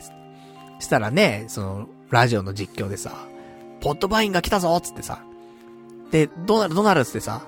で、ポットバイン、ね、一着ゴールインつってさ、なるわけ。まさかのポットバイン来たなと思って。ね、3番人気4.8倍。で、どの馬があとは絡むかって話なわけ。さあさ、2着がさ、1番人気なわけ、来たのが。えっ、ー、とね、ロム、ロムレーンっていうね、馬が1着、あの、1番人気で2着になったわけ。これ単勝で1.9倍なわけよ。だから、あの、ワイドだと、これ、220円とかなわけね。100円かけてって220円になりましたと。まあ、倍にはなったけどね、100円が。12通り買ってるわけだからさ。まあ、マイナスなわけだよね、それだけだとね。じゃあ3着に入った馬何なんだいって話なんだけど、全然注目してない馬だったの。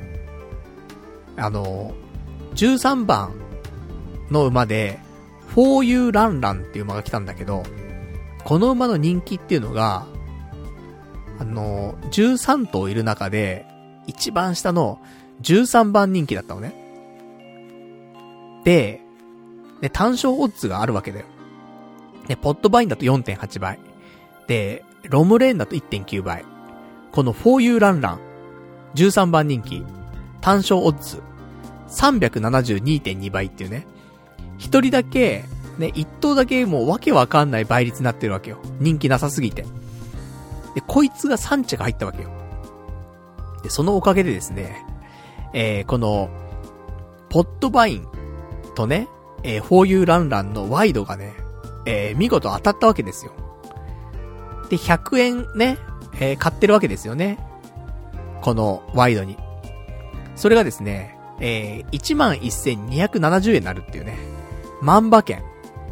なかなかワイドで万馬券出ないからね。3連服とか3連単だったらさ、万馬券わかるじゃない？ワイドだからね。ないよ。ワイドで万馬券ってなかなか。で、おー来たーつって。ね一番美味しいやつだよね。その、一番人気がない馬が、ね、来るっていうのはなかなかないしさ。しかも一番人気ないっつってもさ、まあ、倍率がね、オッズがそこまで離れてるってことないけど、ないよ、なかなかこの、単勝オッズ372.2倍なんていうぐらいのね、人気のなさは、ないけど、来たからさ、万馬券さ、当たってさ、なんか、オカルトでここまで大きいのは、ね、初めて当たったからさ、よかったー、つって。なんかさ、結構ね、心折れてたわけじゃん。ここ最近。だけどさ、こうやってね、釣り行って、で、ね、まあ、食べられない魚ではあるけども、えいっつってさ、ね、釣り自体心折れてたけど、ね、なんとか持ち直して、ね、釣れてよかった。で、ラーメンね、久しぶりに食べてさ、ね、家系ラーメン好きなんだからさ、やっぱね、もう、前回ラーメン行ったっきり、もう多分ね、家系ラーメン食ってないのよ。もうずっと焼きうどんしか食ってないから。だからさ、そうやってさ、ご飯もさ、ね、家系食べてさ、美味しいのをね、その、もう、開店と同時に食べたわけ。で、さらに、ね馬券もね、万馬券当てるってことでさ、なんか、これまでね、すごい、なんか、沈んでいたというかね、そこを歩いてた感じするけど、ちょっとなんか持ち直すよね。こういう、少し前向きなことが起きると。いいことが起きると、気持ちも前向きになるよ、少し。何やってもうまくいかないときはさ、そういう気持ちになるじゃん。だから俺なんて何やってもうまくいかねえしなーってなっちゃうけど、ちょっとしたことよね。魚が釣れて、美味しいラーメン食って、馬券が当たれば、あ、もしかしたら俺、ねなんか頑張れば、それなりにね、なんかね、また結果は、何か、いいこと起きるかも、って、ちょっと思えるよね。なんてことをちょっと感じてさ、だからここ最近ね、ほんとね、なんかなかったんだよね。そういうちょっと前向きになれるようなことが。すべてが、なんかもうダメかなって思っちゃうのとばっかりで、で、諦めちゃってたところがあるんだよね、人生ね。だから、なんかどんどんどんどんメンタルもね、おかしくなってってさ、ってことだったと思うんだけど、こうやってね、少し、まあいいことが起きてさ、いろいろとね、うん、まあそういうのもあって、ちょっと、心もね、持ち直してきたかなーなんて、いうところはね、あるかななんてね、お話でございますけどもね。まあそんな、ね、まあ久しぶりになんか、ね、釣りの話しちゃったけど、たまにはね、釣れた日ぐらいいいでしょ。ね。まあ、これがね、あの、2週に1回ね、またこの話だとね、おいおいってなるかもしんないけど、また釣りとラーメンと競馬会話になっちゃうかもしんないけど、まあね、久しぶりなんでね。まあなんか、ちょっと、いいことがあったよ、なんて話なんだけどさ。まあそんな感じのね、えー、まあ、お休みのね、過ごし方、水曜日土曜日ね、過ごさせていただきましたという感じですね。じゃあ、あとはですね、他のお話もありますが、そうね、うん、ちょっと、お便りをいただいてるから、お便り読んでいこうかしらね。うん。では、お便り。ラジオネーム。えー、ラジオネームサンクズさん。ようやく、鬱っぽいのがなくなってきましたね。本調子なのかな婚活本気出しましょう。ルックスで言えば、えー、おしゃれすれば、パルさんは問題なしです。前説でもありましたが、おひげに関して言えば、パルさんは似合ってると思いますよ。あとはパルさんがどれだけ強気にいけるか。もうちょっと自信を持っていいと思いますよ。一点、もうちょっと髪の毛伸ばしてみませんか似合ってセクシーになると思いますよっていうね、お答えいただきました。ありがとうございます。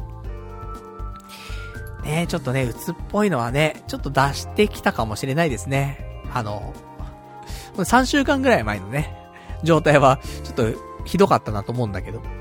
まあ、それに比べればね、まあ、多少マシになってきたかなとは思うんだけどね。まだ本調子かって言われると、まあ、そういうわけではないと思うんでね。まあ、徐々にね、上げていこうかなと思いますけどもね。まあ、上げていこうと思ったタイミングが5月っていうね。待ってるのは、あとこの後5月病が待ってるからね、俺ね。ちょっとどうなるかわかりませんけどもね。で、ね、婚活本気出しましょう。ねちょっと、ここ1ヶ月ぐらいね、婚活完全ストップしちゃったんでね。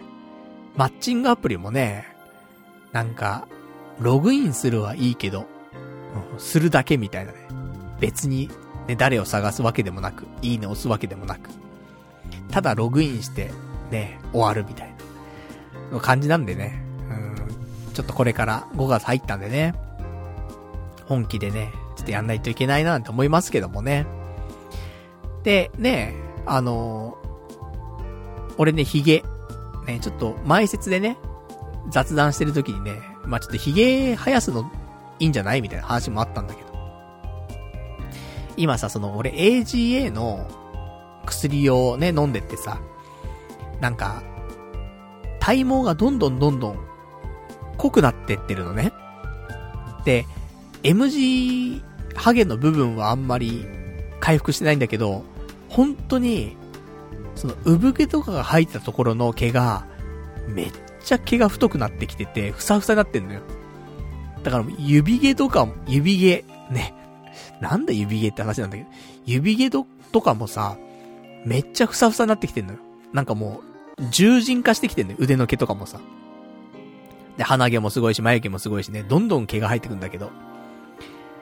で、もちろん髭も生えてくんのよ。で、顎髭がさ、なんかもう、そ、ね、あの、シェーバーでさ、で俺電気シェーバーなんだけどさ、もう髭剃りで剃るじゃない？で、そうするとさ、なんか、その後、ちょっと髭が、ね、の、伸びてくると、ジョリジョリしてね、かゆいのよね、なんかね。でも、なんかか、かゆくてかゆくて髭が。は、なんか生えようとしてるところがさ。だから、これ耐えらんないなと思って、もう、ちょっと髭生やそうと思って。で、今、顎髭だけ生やしてんのよ。その、なん、なんていうの、生え始めがかゆいのよ、すごく。だから、ちょっと伸ばしちゃった方が逆に痒くなくてさ。なんで今、顎ひげだけ生えてんだけど。でね、あの、パルさんひげ似合、似合うと思いますよって言ってくれてるからさ。まあね、まあ一時ね、ちょっと、あの、動画とかにもね、残ってると思いますけど、むちゃくちゃひげ生えてた時もあんだけどさ。無職の頃ね。ね、山田孝之さんぐらいのね、髭の生え方したりとかさ。知ってたんだけど、まあ、一番最後の方はね、あの、まあ、自称竹の、竹の内豊的なね、髭の生やし方してたんだけど。で、まあ、あの、口髭は、ちょっとやりすぎかなと思って、顎髭だけに今ちょっとしてるんですけど。ね、ちょっとおしゃれなね、うん。もうおじさんなんだからね、ダンディズム出していかないといけないんだからさ。だからちょっと顎髭でもね、あの、ちょっと生やしながらね、やっていこうかなと思いますけどもね。あとはパルさんはね、あの、どれだけ強気にいけるかっていうね、もうちょっと自信持っていいと思いますよっていう話だから。やっぱ必要なんで自信な。根拠だけ自信。そう、根拠ある自信は崩れるんだよ。根拠があるから。その根拠がなくなっちゃった時に、崩れんだよね。そうだから自分がこれに対しては自信あるぞなんて思ってることが崩れちゃったら自信なくなんだよ。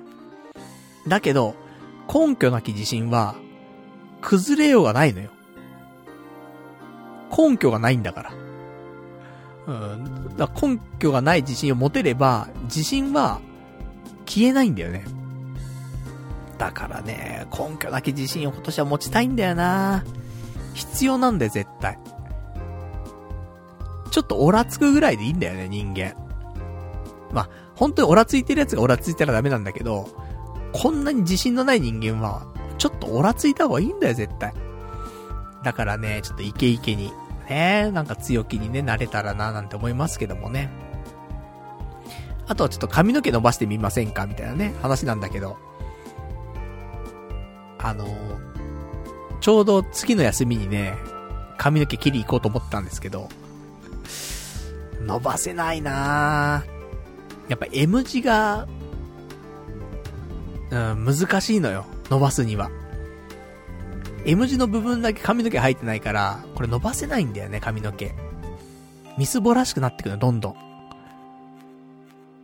うん、だから、ごめん。ね、髪の毛に関しては、ちょっと切ります。ね。もうちょっと生えてきたらね、AGA で、伸ばしたいなと思うけど、伸ばすっつってもね、単発じゃなくてね、普通の、うん、普通の髪型っていうかね、できればいいんだけど、普通の髪型はできないんだから。それがね、うん、ちょっとしんどいですけどもね。まあ、髭生えてるし、ね、単発で髭はね、いいんじゃないですかって思うんでね。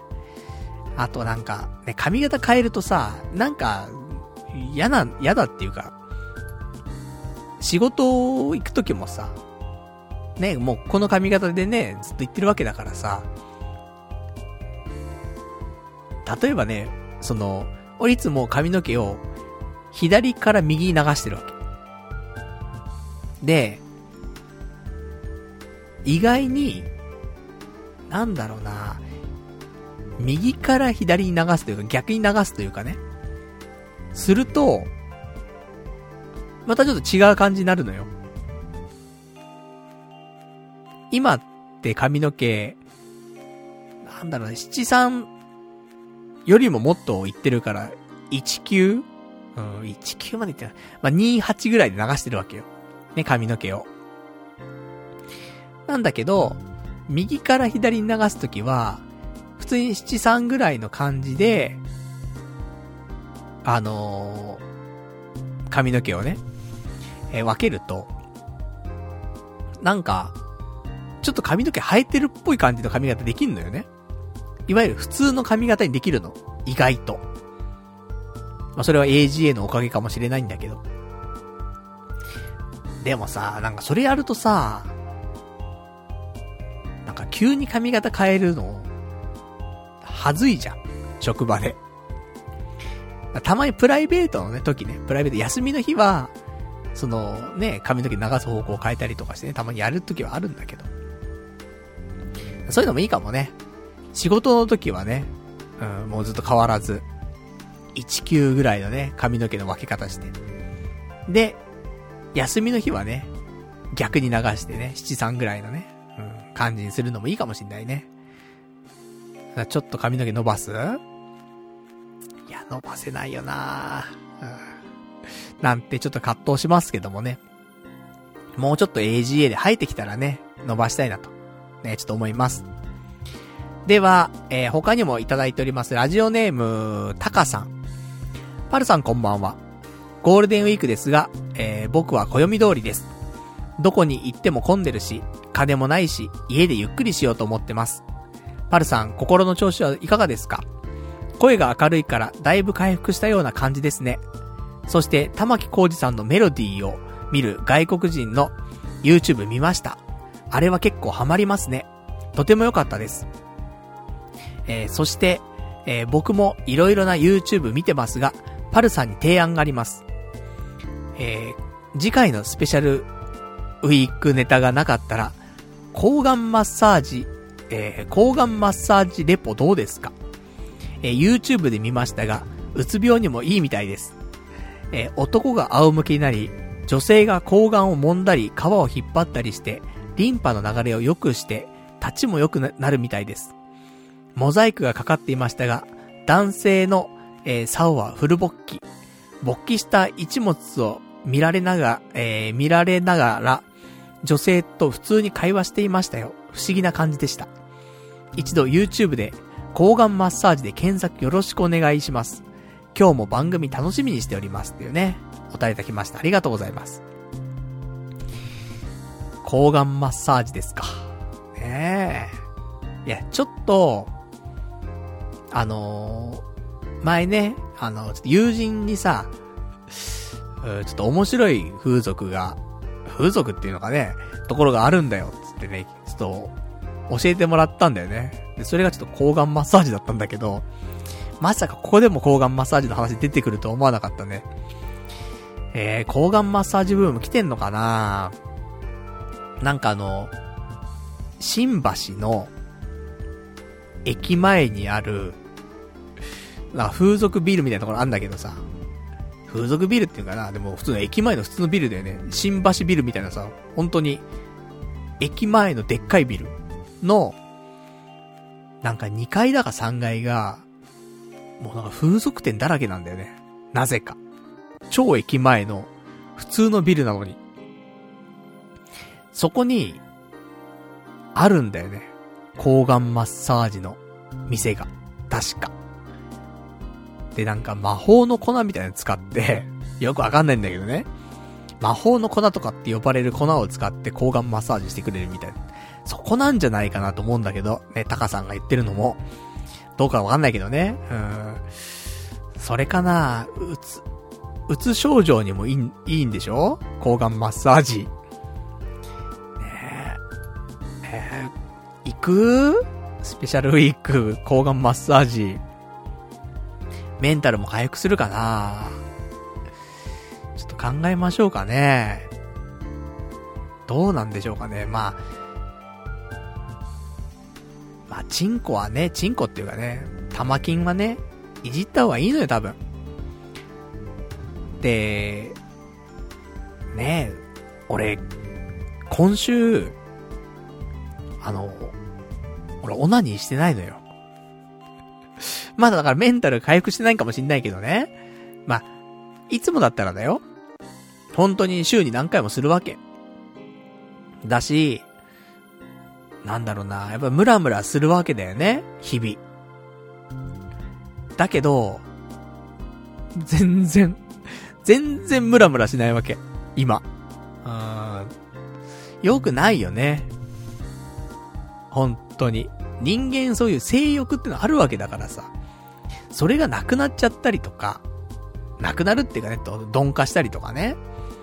今食欲だってさ、ね、美味しいもん食べたいって毎日っていうよりはさ、焼きうどんでいいや、なっちゃってるわけじゃん。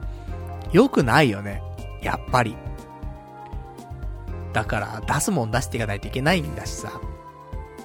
って思うと、この抗がんマッサージは、うん、いいのかもしんないね。やる？スペシャルウィーク交換マッサージ？やだななんかなちょっとま調べはするけどもね。うん。ちょっと考えましょう。ね。一ネタありがとうございます。ちょっと検討させていただきたいと思います。ねまさか。で、まさかスペシャルウィークね、本当に、もうさ、再来週なのよ、スペシャルウィーク。今週がね、698回なんで、ね、来週、再来週なわけよ。特にさ、だから、ね、本来だったらね、700回だからね、次ね。スペシャル。100回単位のスペシャルはさ、そりゃあね、特別ですよ、いつもよりね。あ、なんかどでかいことをと思ってたけどさ、そんな中ね、メンタル落ちちゃったからさ、何にも準備できなかったからさ。ねえ。抗がんマッサージかないやー、どうかなちょっと悩むなね、お金もね、かかるからね。企画費とはいえさ、別に、ね、いつもこうやって、ラジオの中でね、企画費、企画費っつってっけどさ、企画費ってどっから出んのって話だからね。俺が出してるだけだからね、別にね。で、じゃあそれ経費で落ちんのって別に経費とかないからね。なんでもないんだから。ただ、企画費って言ってるだけだって、ね、ただのポケットマネーなんだからさ。下手したらりっちゃんからお金借りていってる説まであるぐらいだからさ。ね、そこまでできるかっていうね、ところもあんだけど、ちょっと考えますね。こう、抗がん、女性が抗がんを揉んだり、皮を引っ張ったりしてね、リンパの流れを良くしてくれると。うん、今リンパ溜まってるからな。うん、こういうのちょっと流した方がな、うん、いいかもしれないですね。うん、ちょっと後で、ね、交換マッサージ調べたいと思います。ありがとうございます。では、えー、あともう一個お便り読んで、ね、特に今日お別れのコーナーとかなくね、えー、まあちょっとお便り読んだ後に、まあちょろっとね、喋りたいこと喋って終わりにしていこうと思います。じゃあ、お便り、ラジオネーム、なんぞこれさん。えー、先ほど、ポッドキャストで最新回を聞きました。パルさんに結婚を祝ってもらえて嬉しかったです。プロポーズの詳細ですが、実行した場所は旅行した時に泊まったディズニー、えー、ディズニー提携ホテルのヒルトン東京ベイです。さすがに人の目があるディズニーランド内でする勇気はなかったので、二人きりになれる部屋の中でプロポーズしました。プロポーズの言葉はベタですが、これからも一緒にいたいので結婚してくださいでした。短い言葉ではありますが、それを伝えるのにめっちゃ緊張しました。実は、去年末に僕は振られる覚悟でメンタル弱々人間であることを彼女に打ち明けました。そしたら彼女は、毎日頑張ってるんだね、と励ましてくれて一緒に泣いてくれました。メンヘラな自分を否定せずに受け入れてくれた彼女と結婚したい、幸せにしてあげたいという気持ちがそこで生まれました。今のパルさんをきちんと受け入れてくれる女性はきっといると思うので、いい巡り合わせがあることを祈っています。結婚しても童貞ネットは聞き続け、続けますよ。また、パルさんと一緒におしゃれカフェ巡りしたいです。東京に行く機会があれば、また連絡させていただきます。長文失礼しました。っていうね、お便りいただきました。ありがとうございます。ね、先週、なんぞこれさんのね、お便りでね、えー、プロポーズしたと。いうことでね、まあ、それもね、あの、無事成功したっていうお便りだったんでね、ほんと、すごいなと。ね、いうお話でしたけどもね。まあ、それのね、まあ、詳しいお話ですよ、今回。ねあの、すごいね、ディズニー提携ホテルのね、ヒルトン東京ベイだもんね。もう、ここに泊まってるのがすごいね。うん。そりゃね、もう勝負決めようとしてるんだからね。もういい、いいとこだよね。うん、それで、ね、プロポーズだもんね。これからも一緒にいたいので結婚してください。でも言えんよね、なかなかね、やっぱ、プロポーズ。ビビ、ビビるっていうな、なんだろうね、あの、緊張するというか。うん。俺もな、人に俺告白とかしたことないけど、でも、なんかその、気持ちを伝えるときってさ、めっちゃ震えるじゃん。なんだろうな、俺なんでそれ、経験あるんだろうな。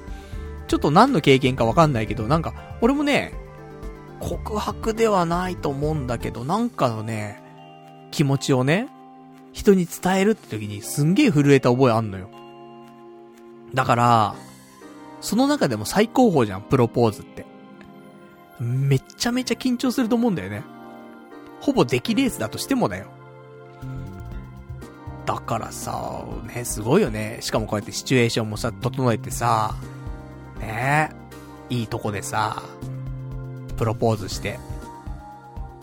で、震えるよね。なんか、ガクガクするよね。何なんだろうね。で、すごいわ。ねえその、ね、なんぞこれさん。ねえほんとなんか、結婚するんだね。うん。想像できないもんね。やっぱりなんか。そのね、前に東京とかね、来てくれてさ、で、そのおしゃれなね、カフェ巡りとかを一緒にしたりとかもしたことあるけど、なんか、ね、たくましくなったね。うん。わかんないけど、別にね、前からそうだったのかもしれないけども、やっぱね、ここ1年2年でさ、やっぱね、やっぱ彼女、いい彼女だったんだろうね、多分ね。そういうの歩きするわ。なんか、ね、一緒にいる人がね、なんか自分を成長させてくれるところもあるよね、多分ね。いや、すごいよ。ねでね、ちゃんと、その、すごいね、振られる覚悟で、ね、メンタル弱々人間だってことをさ、ね、打ち明けてさ、そしたら彼女がさ、ね、励ましてくれて一緒に泣いてくれたっていうね。うん、いいよね。でもそれは、ね、勇気出して言ったからこそのね、結果だしさ。いや、すごいよ。うん。まあ、結婚する前にね、やっぱりね、人勝負あったわけだよね、そうやってね。だから付き合うっていうところでも人勝負あれば、で、そのプロポーズする前の、ね、そういうやっぱり長くこれから付き合っていこうって時にね、やっぱその人勝負またあったりとか、勝負の連続だね。で、それ乗り越えたからこそのやっぱ結婚だもんねっていうとこだよね。すごいわ。いや、ほんと、ね、お幸せになってほしいよね。なってほしいし、別に俺がね、別に、あの、思うが思う前が関係なく、多分ね、幸せにね、なれるよね。この感じはね。すごいわ。うん。ね、ほんといい人ね、巡り合ったよね。なんかね、いろいろあったわけじゃ、あったじゃん。ね。紆余曲折あったわけじゃん。ね。なんぞこれさん、これも、これからも、これまでもね、あのー、いろいろとお便りくれてたわけじゃない。で、リスナーの人もね、なんぞこれさんがね、ちょっとどういう恋愛をね、最近してたかとかね。あの、知ってる人もいると思うんだけど。ね、紆余曲折ありましたけど。ねえ。いい。よかった。ね俺もね、この勢いね、続きたいね。うん。この、ビッグウェーブにね、ちょっと乗っていきたいよね。ほんと。ね、俺をね、受け入れてくれる女性、いるかな？ね。うん、わからんけどもね、まあ動かないとね、まあ出会わない限りはね、だって、受け入れてくれる女性に、あの、まず出会わないと始まんないからね。出会ったらわかんないから、それはね。ちょっとね、そうやって応援もね、えー、していただいてるんでね、なんとか今年、見せられたらいいね、かっこいいところをね、俺もね、うん、電撃結婚っていうね、やつを、見せられるように、ちょっとね、これから、ちょっと気持ちをね、切り替えて、ね、この1月から3月のね、その、頑張ってたね、婚活頑張ってた時のね、気持ちにね、戻ってね、ちょっと5月から、ちょっとやっていけるようにね、うん、いろいろ動いていきたいなと思っております。ね、ほんと。ね、なんぞこれさんね。よかったね。うん。本当に。ね、それに尽きるね。うん。おめでとうございます。ね、幸せな家庭をね、作ってくださいよ、ほんと。そんな感じですね。ありがとうございます。では、あといただきました。えー、こちら、ラジオネーム、タカさん。パルさん、抗がんマッサージですが、風俗ではないですよ。風俗もあるのかもしれませんが、真面目なお店のようで、エロはなしみたいです。でもフルボッキで施術。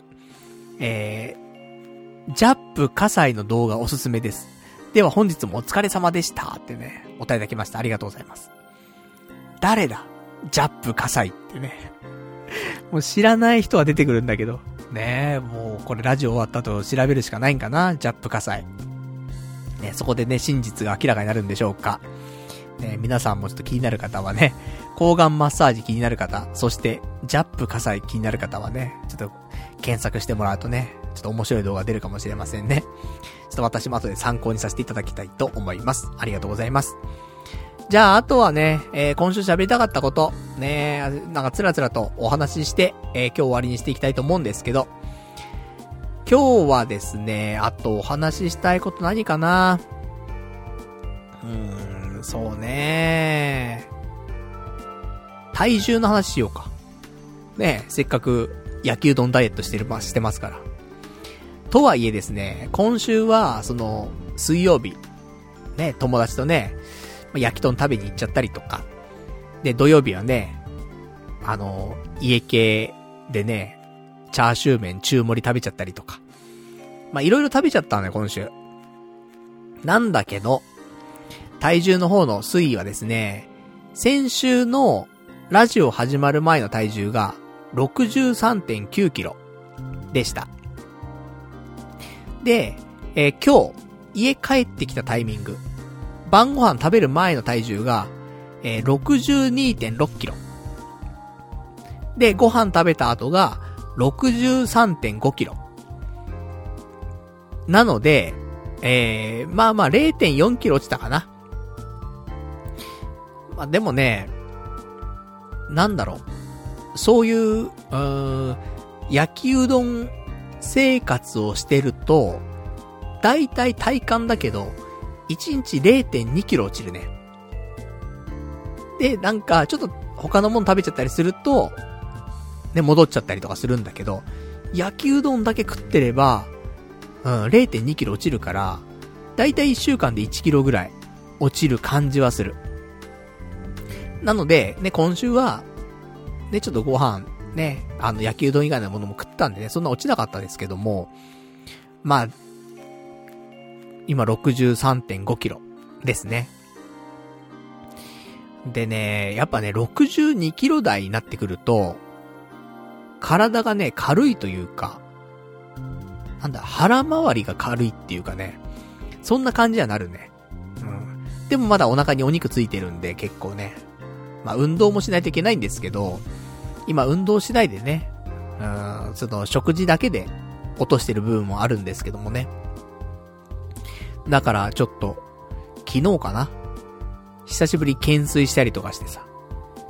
え、ちょっとガリガリにね、あのなってっても、あんま良くないんでね。なんか、キープできるところはキープしたいと。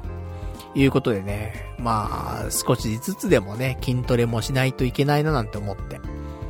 ね、懸垂が一番ね、全身運動になるんでね、懸垂したりとかね、ちょっとしていけたらななんて思ってますけどもね。で、あと、あの、ダイエットなんだけど、まあね、こうやって、ラジオ聞いてる人の中でもね、ダイエットしなきゃなとか、で、あと今ダイエットしてるんだなんて、いう人もいると思うんだけど、なんか最近俺思ったんだけど、ダイエットって、あの、どんなダイエットでも、リバウンドはするよね。っていう話でさ。なんか、ねえ、リバウンドしないダイエットをしましょうみたいな言う人いるじゃない。えー、そういう人もいるし、なんかそういう本があったりとかさ、そういうのいっぱいあるじゃない。絶対リバウンドするから。ダイエットって。だからダイエットだよね。だって、自然体で生きてたら、自然体の体重なわけじゃん。で、それの自然体が結果的に、太ってる。太ってない。ね、あると思うんだけど。結果、自然体が太ってる人がダイエットするわけじゃん。で、だからなんか食事制限は、無理してるからと。ね。後々リバウンド来るとかあるじゃん。だから運動しましょうみたいな。あのね、関係ないよねと思って。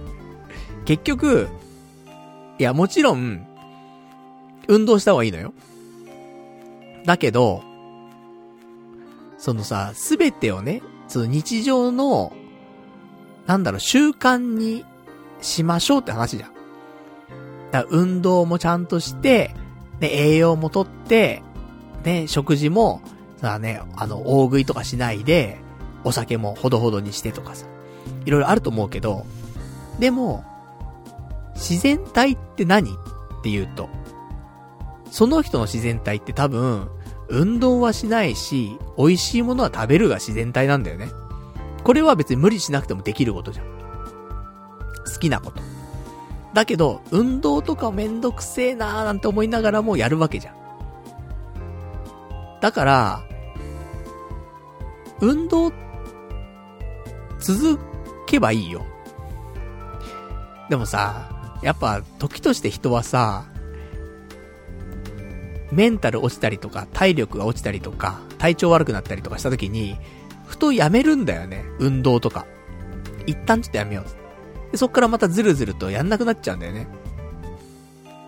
だから続くことなんてないんだよね。人がナチュラルに生きること以外は。もともと運動好きですって人だったら別よ。じゃなくて。うん、そうじゃない人は、やっぱり運動を、やんなきゃと思ってやってるだけだから。だから、そういうダイエットは、運動だとしてもリバウンドするよ。やらなくなったらね、結局戻るよ。食事も一緒だよね。あのー、食事制限がずっとできるんだったらリバウンドしないよね。だけど、うん、食事制限は続かないんだよ。元々が食事制限したい人間じゃないんだから。だからリバウンドするよね。運動もそう。ね。リバウンドするし、食事もね、リバウンドする。ダイエットっていうのは、うん、ナチュラルなところを、ね、ちょっと変えなくちゃいけないっていうことだから。だから、どんなダイエットも、リバウンドするのよ。うん、これは。なんかさ、あの、ね、手術みたいにしてさ、あの、胃をちっちゃくするとかさ、そういう手術、物理的なことをすればね、あの、ダイエットできるかもしんないけど、そのリリバウンドなくね。でもそれ以外の方法は、ね、リバウンドするよって。話でさ。だからね、まあ、強い信念持ってね、やらないと、ずっと続けないといけないんだよ。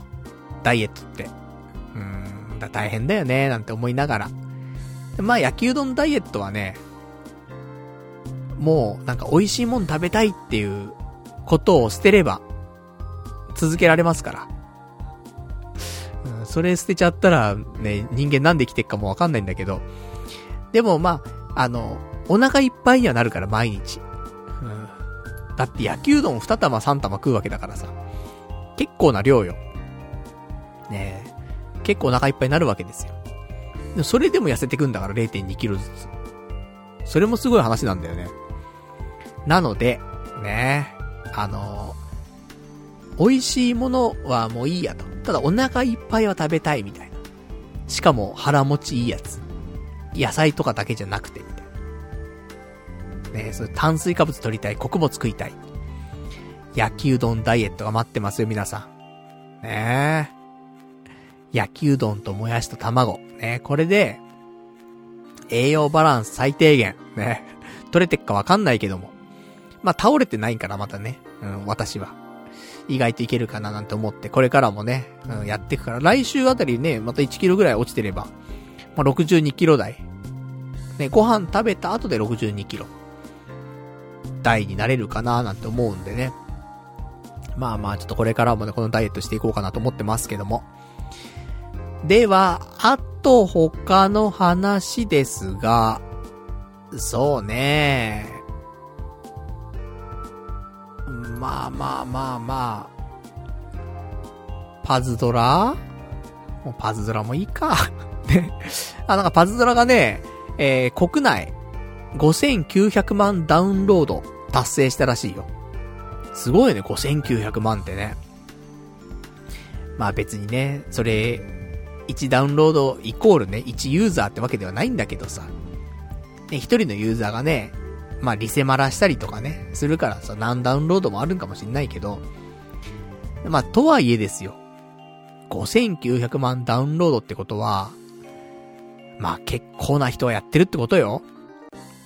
どうですかリスナーの皆さん。パズドラやってますか？俺もリスナーの中でパズドラやってるよって言ってる人も数人しか知らないんだけど。やってる人いんのかね？もう、だおじさんやんないのかねもしかしたらね。大体ね、あの、聞いてくれてる人大体おじさんだからさ。ね、同年代が多いじゃない？あ、そこの層はあんまりやってないんかね、パズドラね。ちょっとわかりませんけどもね。まあ、パズドラもね、いろんなイベント来てるしね、今ゴールデンウィークでね、特別イベントもいっぱいあるから、なんかやんなきゃなーみたいなことも多いんだけど、うん、なんか、やれてないね。危ないぞ、パズドラすらやらなくなったらもう、危ないからな。ちょっとやってこうね、パズドラもね。うん、生命維持のためにやっていきましょう。まあ、オナニーのことをね、俺生命維持って最近呼んでるけどもね、そっちの生命維持全くやってないからね、ちょっとやんなきゃななんて、それも思ってますけどもね。まあ、そんな感じかな。あとはね、もう、大体喋ったかしらね。うん、まあ、ちょこちょこありますけども、まあ、来週ぐらいから、ね、ちょっと新しい婚活についてもね、なんか考えて動いていかないといけないなと思いますからね。ここ最近本当に婚活止まっちゃってるんで、ちょっとなんぞこれさんにね、あの、続けるようにね、ちょっと新しい婚活。これまでね、あの、リアルなね、出会いのザ・シングルとかね、やったりとか。あとはね、マッチングアプリ。ね、ペアーズとかね、ウィズとかね、お見合いとかね、いろいろね、手出したりとか、しましたけど。第3の婚活。これをもしかしたらちょっと見つけないといけないタイミングかもしれんね。それを見つけられたら、ね、ちょっとそこに全力で行きたいなと思いますから。ね、抗がんマッサージ婚活みたいなね。そういうのできるようにね。うん、いかがわしいわけじゃないんでしょ？抗がんマッサージね。じゃあ婚活に結びつく可能性も、うん、ないみたいな。玉金いじって婚活できりゃね、世話ないからね。ちょっとどうなるかわかりませんけどもね。まあそんな感じでね、ちょっとやっていきたいと思ってます。じゃあ今日ね、えー、この辺で終わりにしていきましょう。えー、来週は、5月の9日、月曜日。またね、22時からね、ちょっと前説言うなのね、えー、雑談した後に、えー、本編ね、えー、ポッドキャストラジオの、えー、生収録をね、していきたいと思いますからね。まあ、よかったら YouTube ライブの方でやっておりますんでね、えー、遊びに来ていただけたらと思っておりますと。そんな感じでしょうか。ね早いね。月日が経つのはね、もう5月だって。早いよ。本当に。4ヶ月終わってるからね、今年ね。やばいよね。3分の1が終わりました。あと3分の2ですよ。ええ、どうにかしなくちゃなほんとな。もうね、5月だもんね。そろそろ、なんか、彼女、なり、が、できないと、婚っていうのはなかなか難しいタイミングになってくるんだ。スピード結婚つったってさ、半年ぐらいじゃん。言っても。だから、今月来月ぐらいには彼女ができないと、年末に結婚って難しいよね。スピード結婚だとしても。猶予がないぞ。ねそんなね、横たわってる場合じゃないぞ、日々。家帰ってきて飯食って、ね YouTube 見てアニメ見て、ね疲れちゃったっつって、ねすぐ横になっちゃってみたいな。気づくと朝でみたいな。仕事行かなくちゃって行きたくねえっつって。繰り返し。彼女できる要素がゼロだからね。これじゃあ今年結婚できんよ。やらないと。ねちょっと頑張っていきましょう。少し気合入れてね。うん、メンタルちょっと、でもどうなんだろうね。なんか、メンタル完全復活してから動いた方がいいのか、この、なんか、メンタル浮上しかけてるかなっていうタイミングで無理するか。うん、なんかもう一段階落ちそうで怖いんだよね、ちょっとね。前回の落ちたところよりも、もう一段階、多分、落ちれるじゃん。人間は。そうすると、危ねえなと思ってんだよね。この間で結構危なかったから。そこを超えた落ち込み方したら、ちょっとね、怪しいなと思うんで、もうちょっとメンタル回復してから動いた方がいいのかななんて思うんだけどね。でもね、6月になると雨がね、すごいじゃん、梅雨だから。ほんと、雨ん時、動きたくないからさ、ほんと、家から出たくないから、雨ん中。俺、雨ん中歩くの苦手なんだよね。すぐ靴の中びちゃびちゃになっちゃうから、もう嫌なんだよ、俺もう。だから、レインブーツみたいなね、履かないといけなくなっちゃうからさ、めんどくさいしさ。だからね、7月からかな。うーん、本気出すのは。7月の前半で本気出して、で、すぐ付き合って、で、ギリ、12月末、結婚。だそこまでに、第3の婚活を見つけておくという。かな。うん。まあ、ちょっと第3の婚活につきましてはね、俺も一人で見つけられるかわかんないんでね、リスナーの皆さん、パルさん、第3の婚活ってこれじゃないですか？みたいなね。そんな、ね、ちょっと、情報があればね、お便りとかいただけたらね、すごい嬉しいなと思ってますんでね。その辺もお待ちしておりますよ。という感じで。じゃあ今日もね、あのー、もう、十分喋ったんでね。この辺で今日は終わりにしたいと思います。それではね、えー、今日も長いお時間ご視聴いただきましてありがとうございました。それでは、また来週お会いいたしましょう。さようなら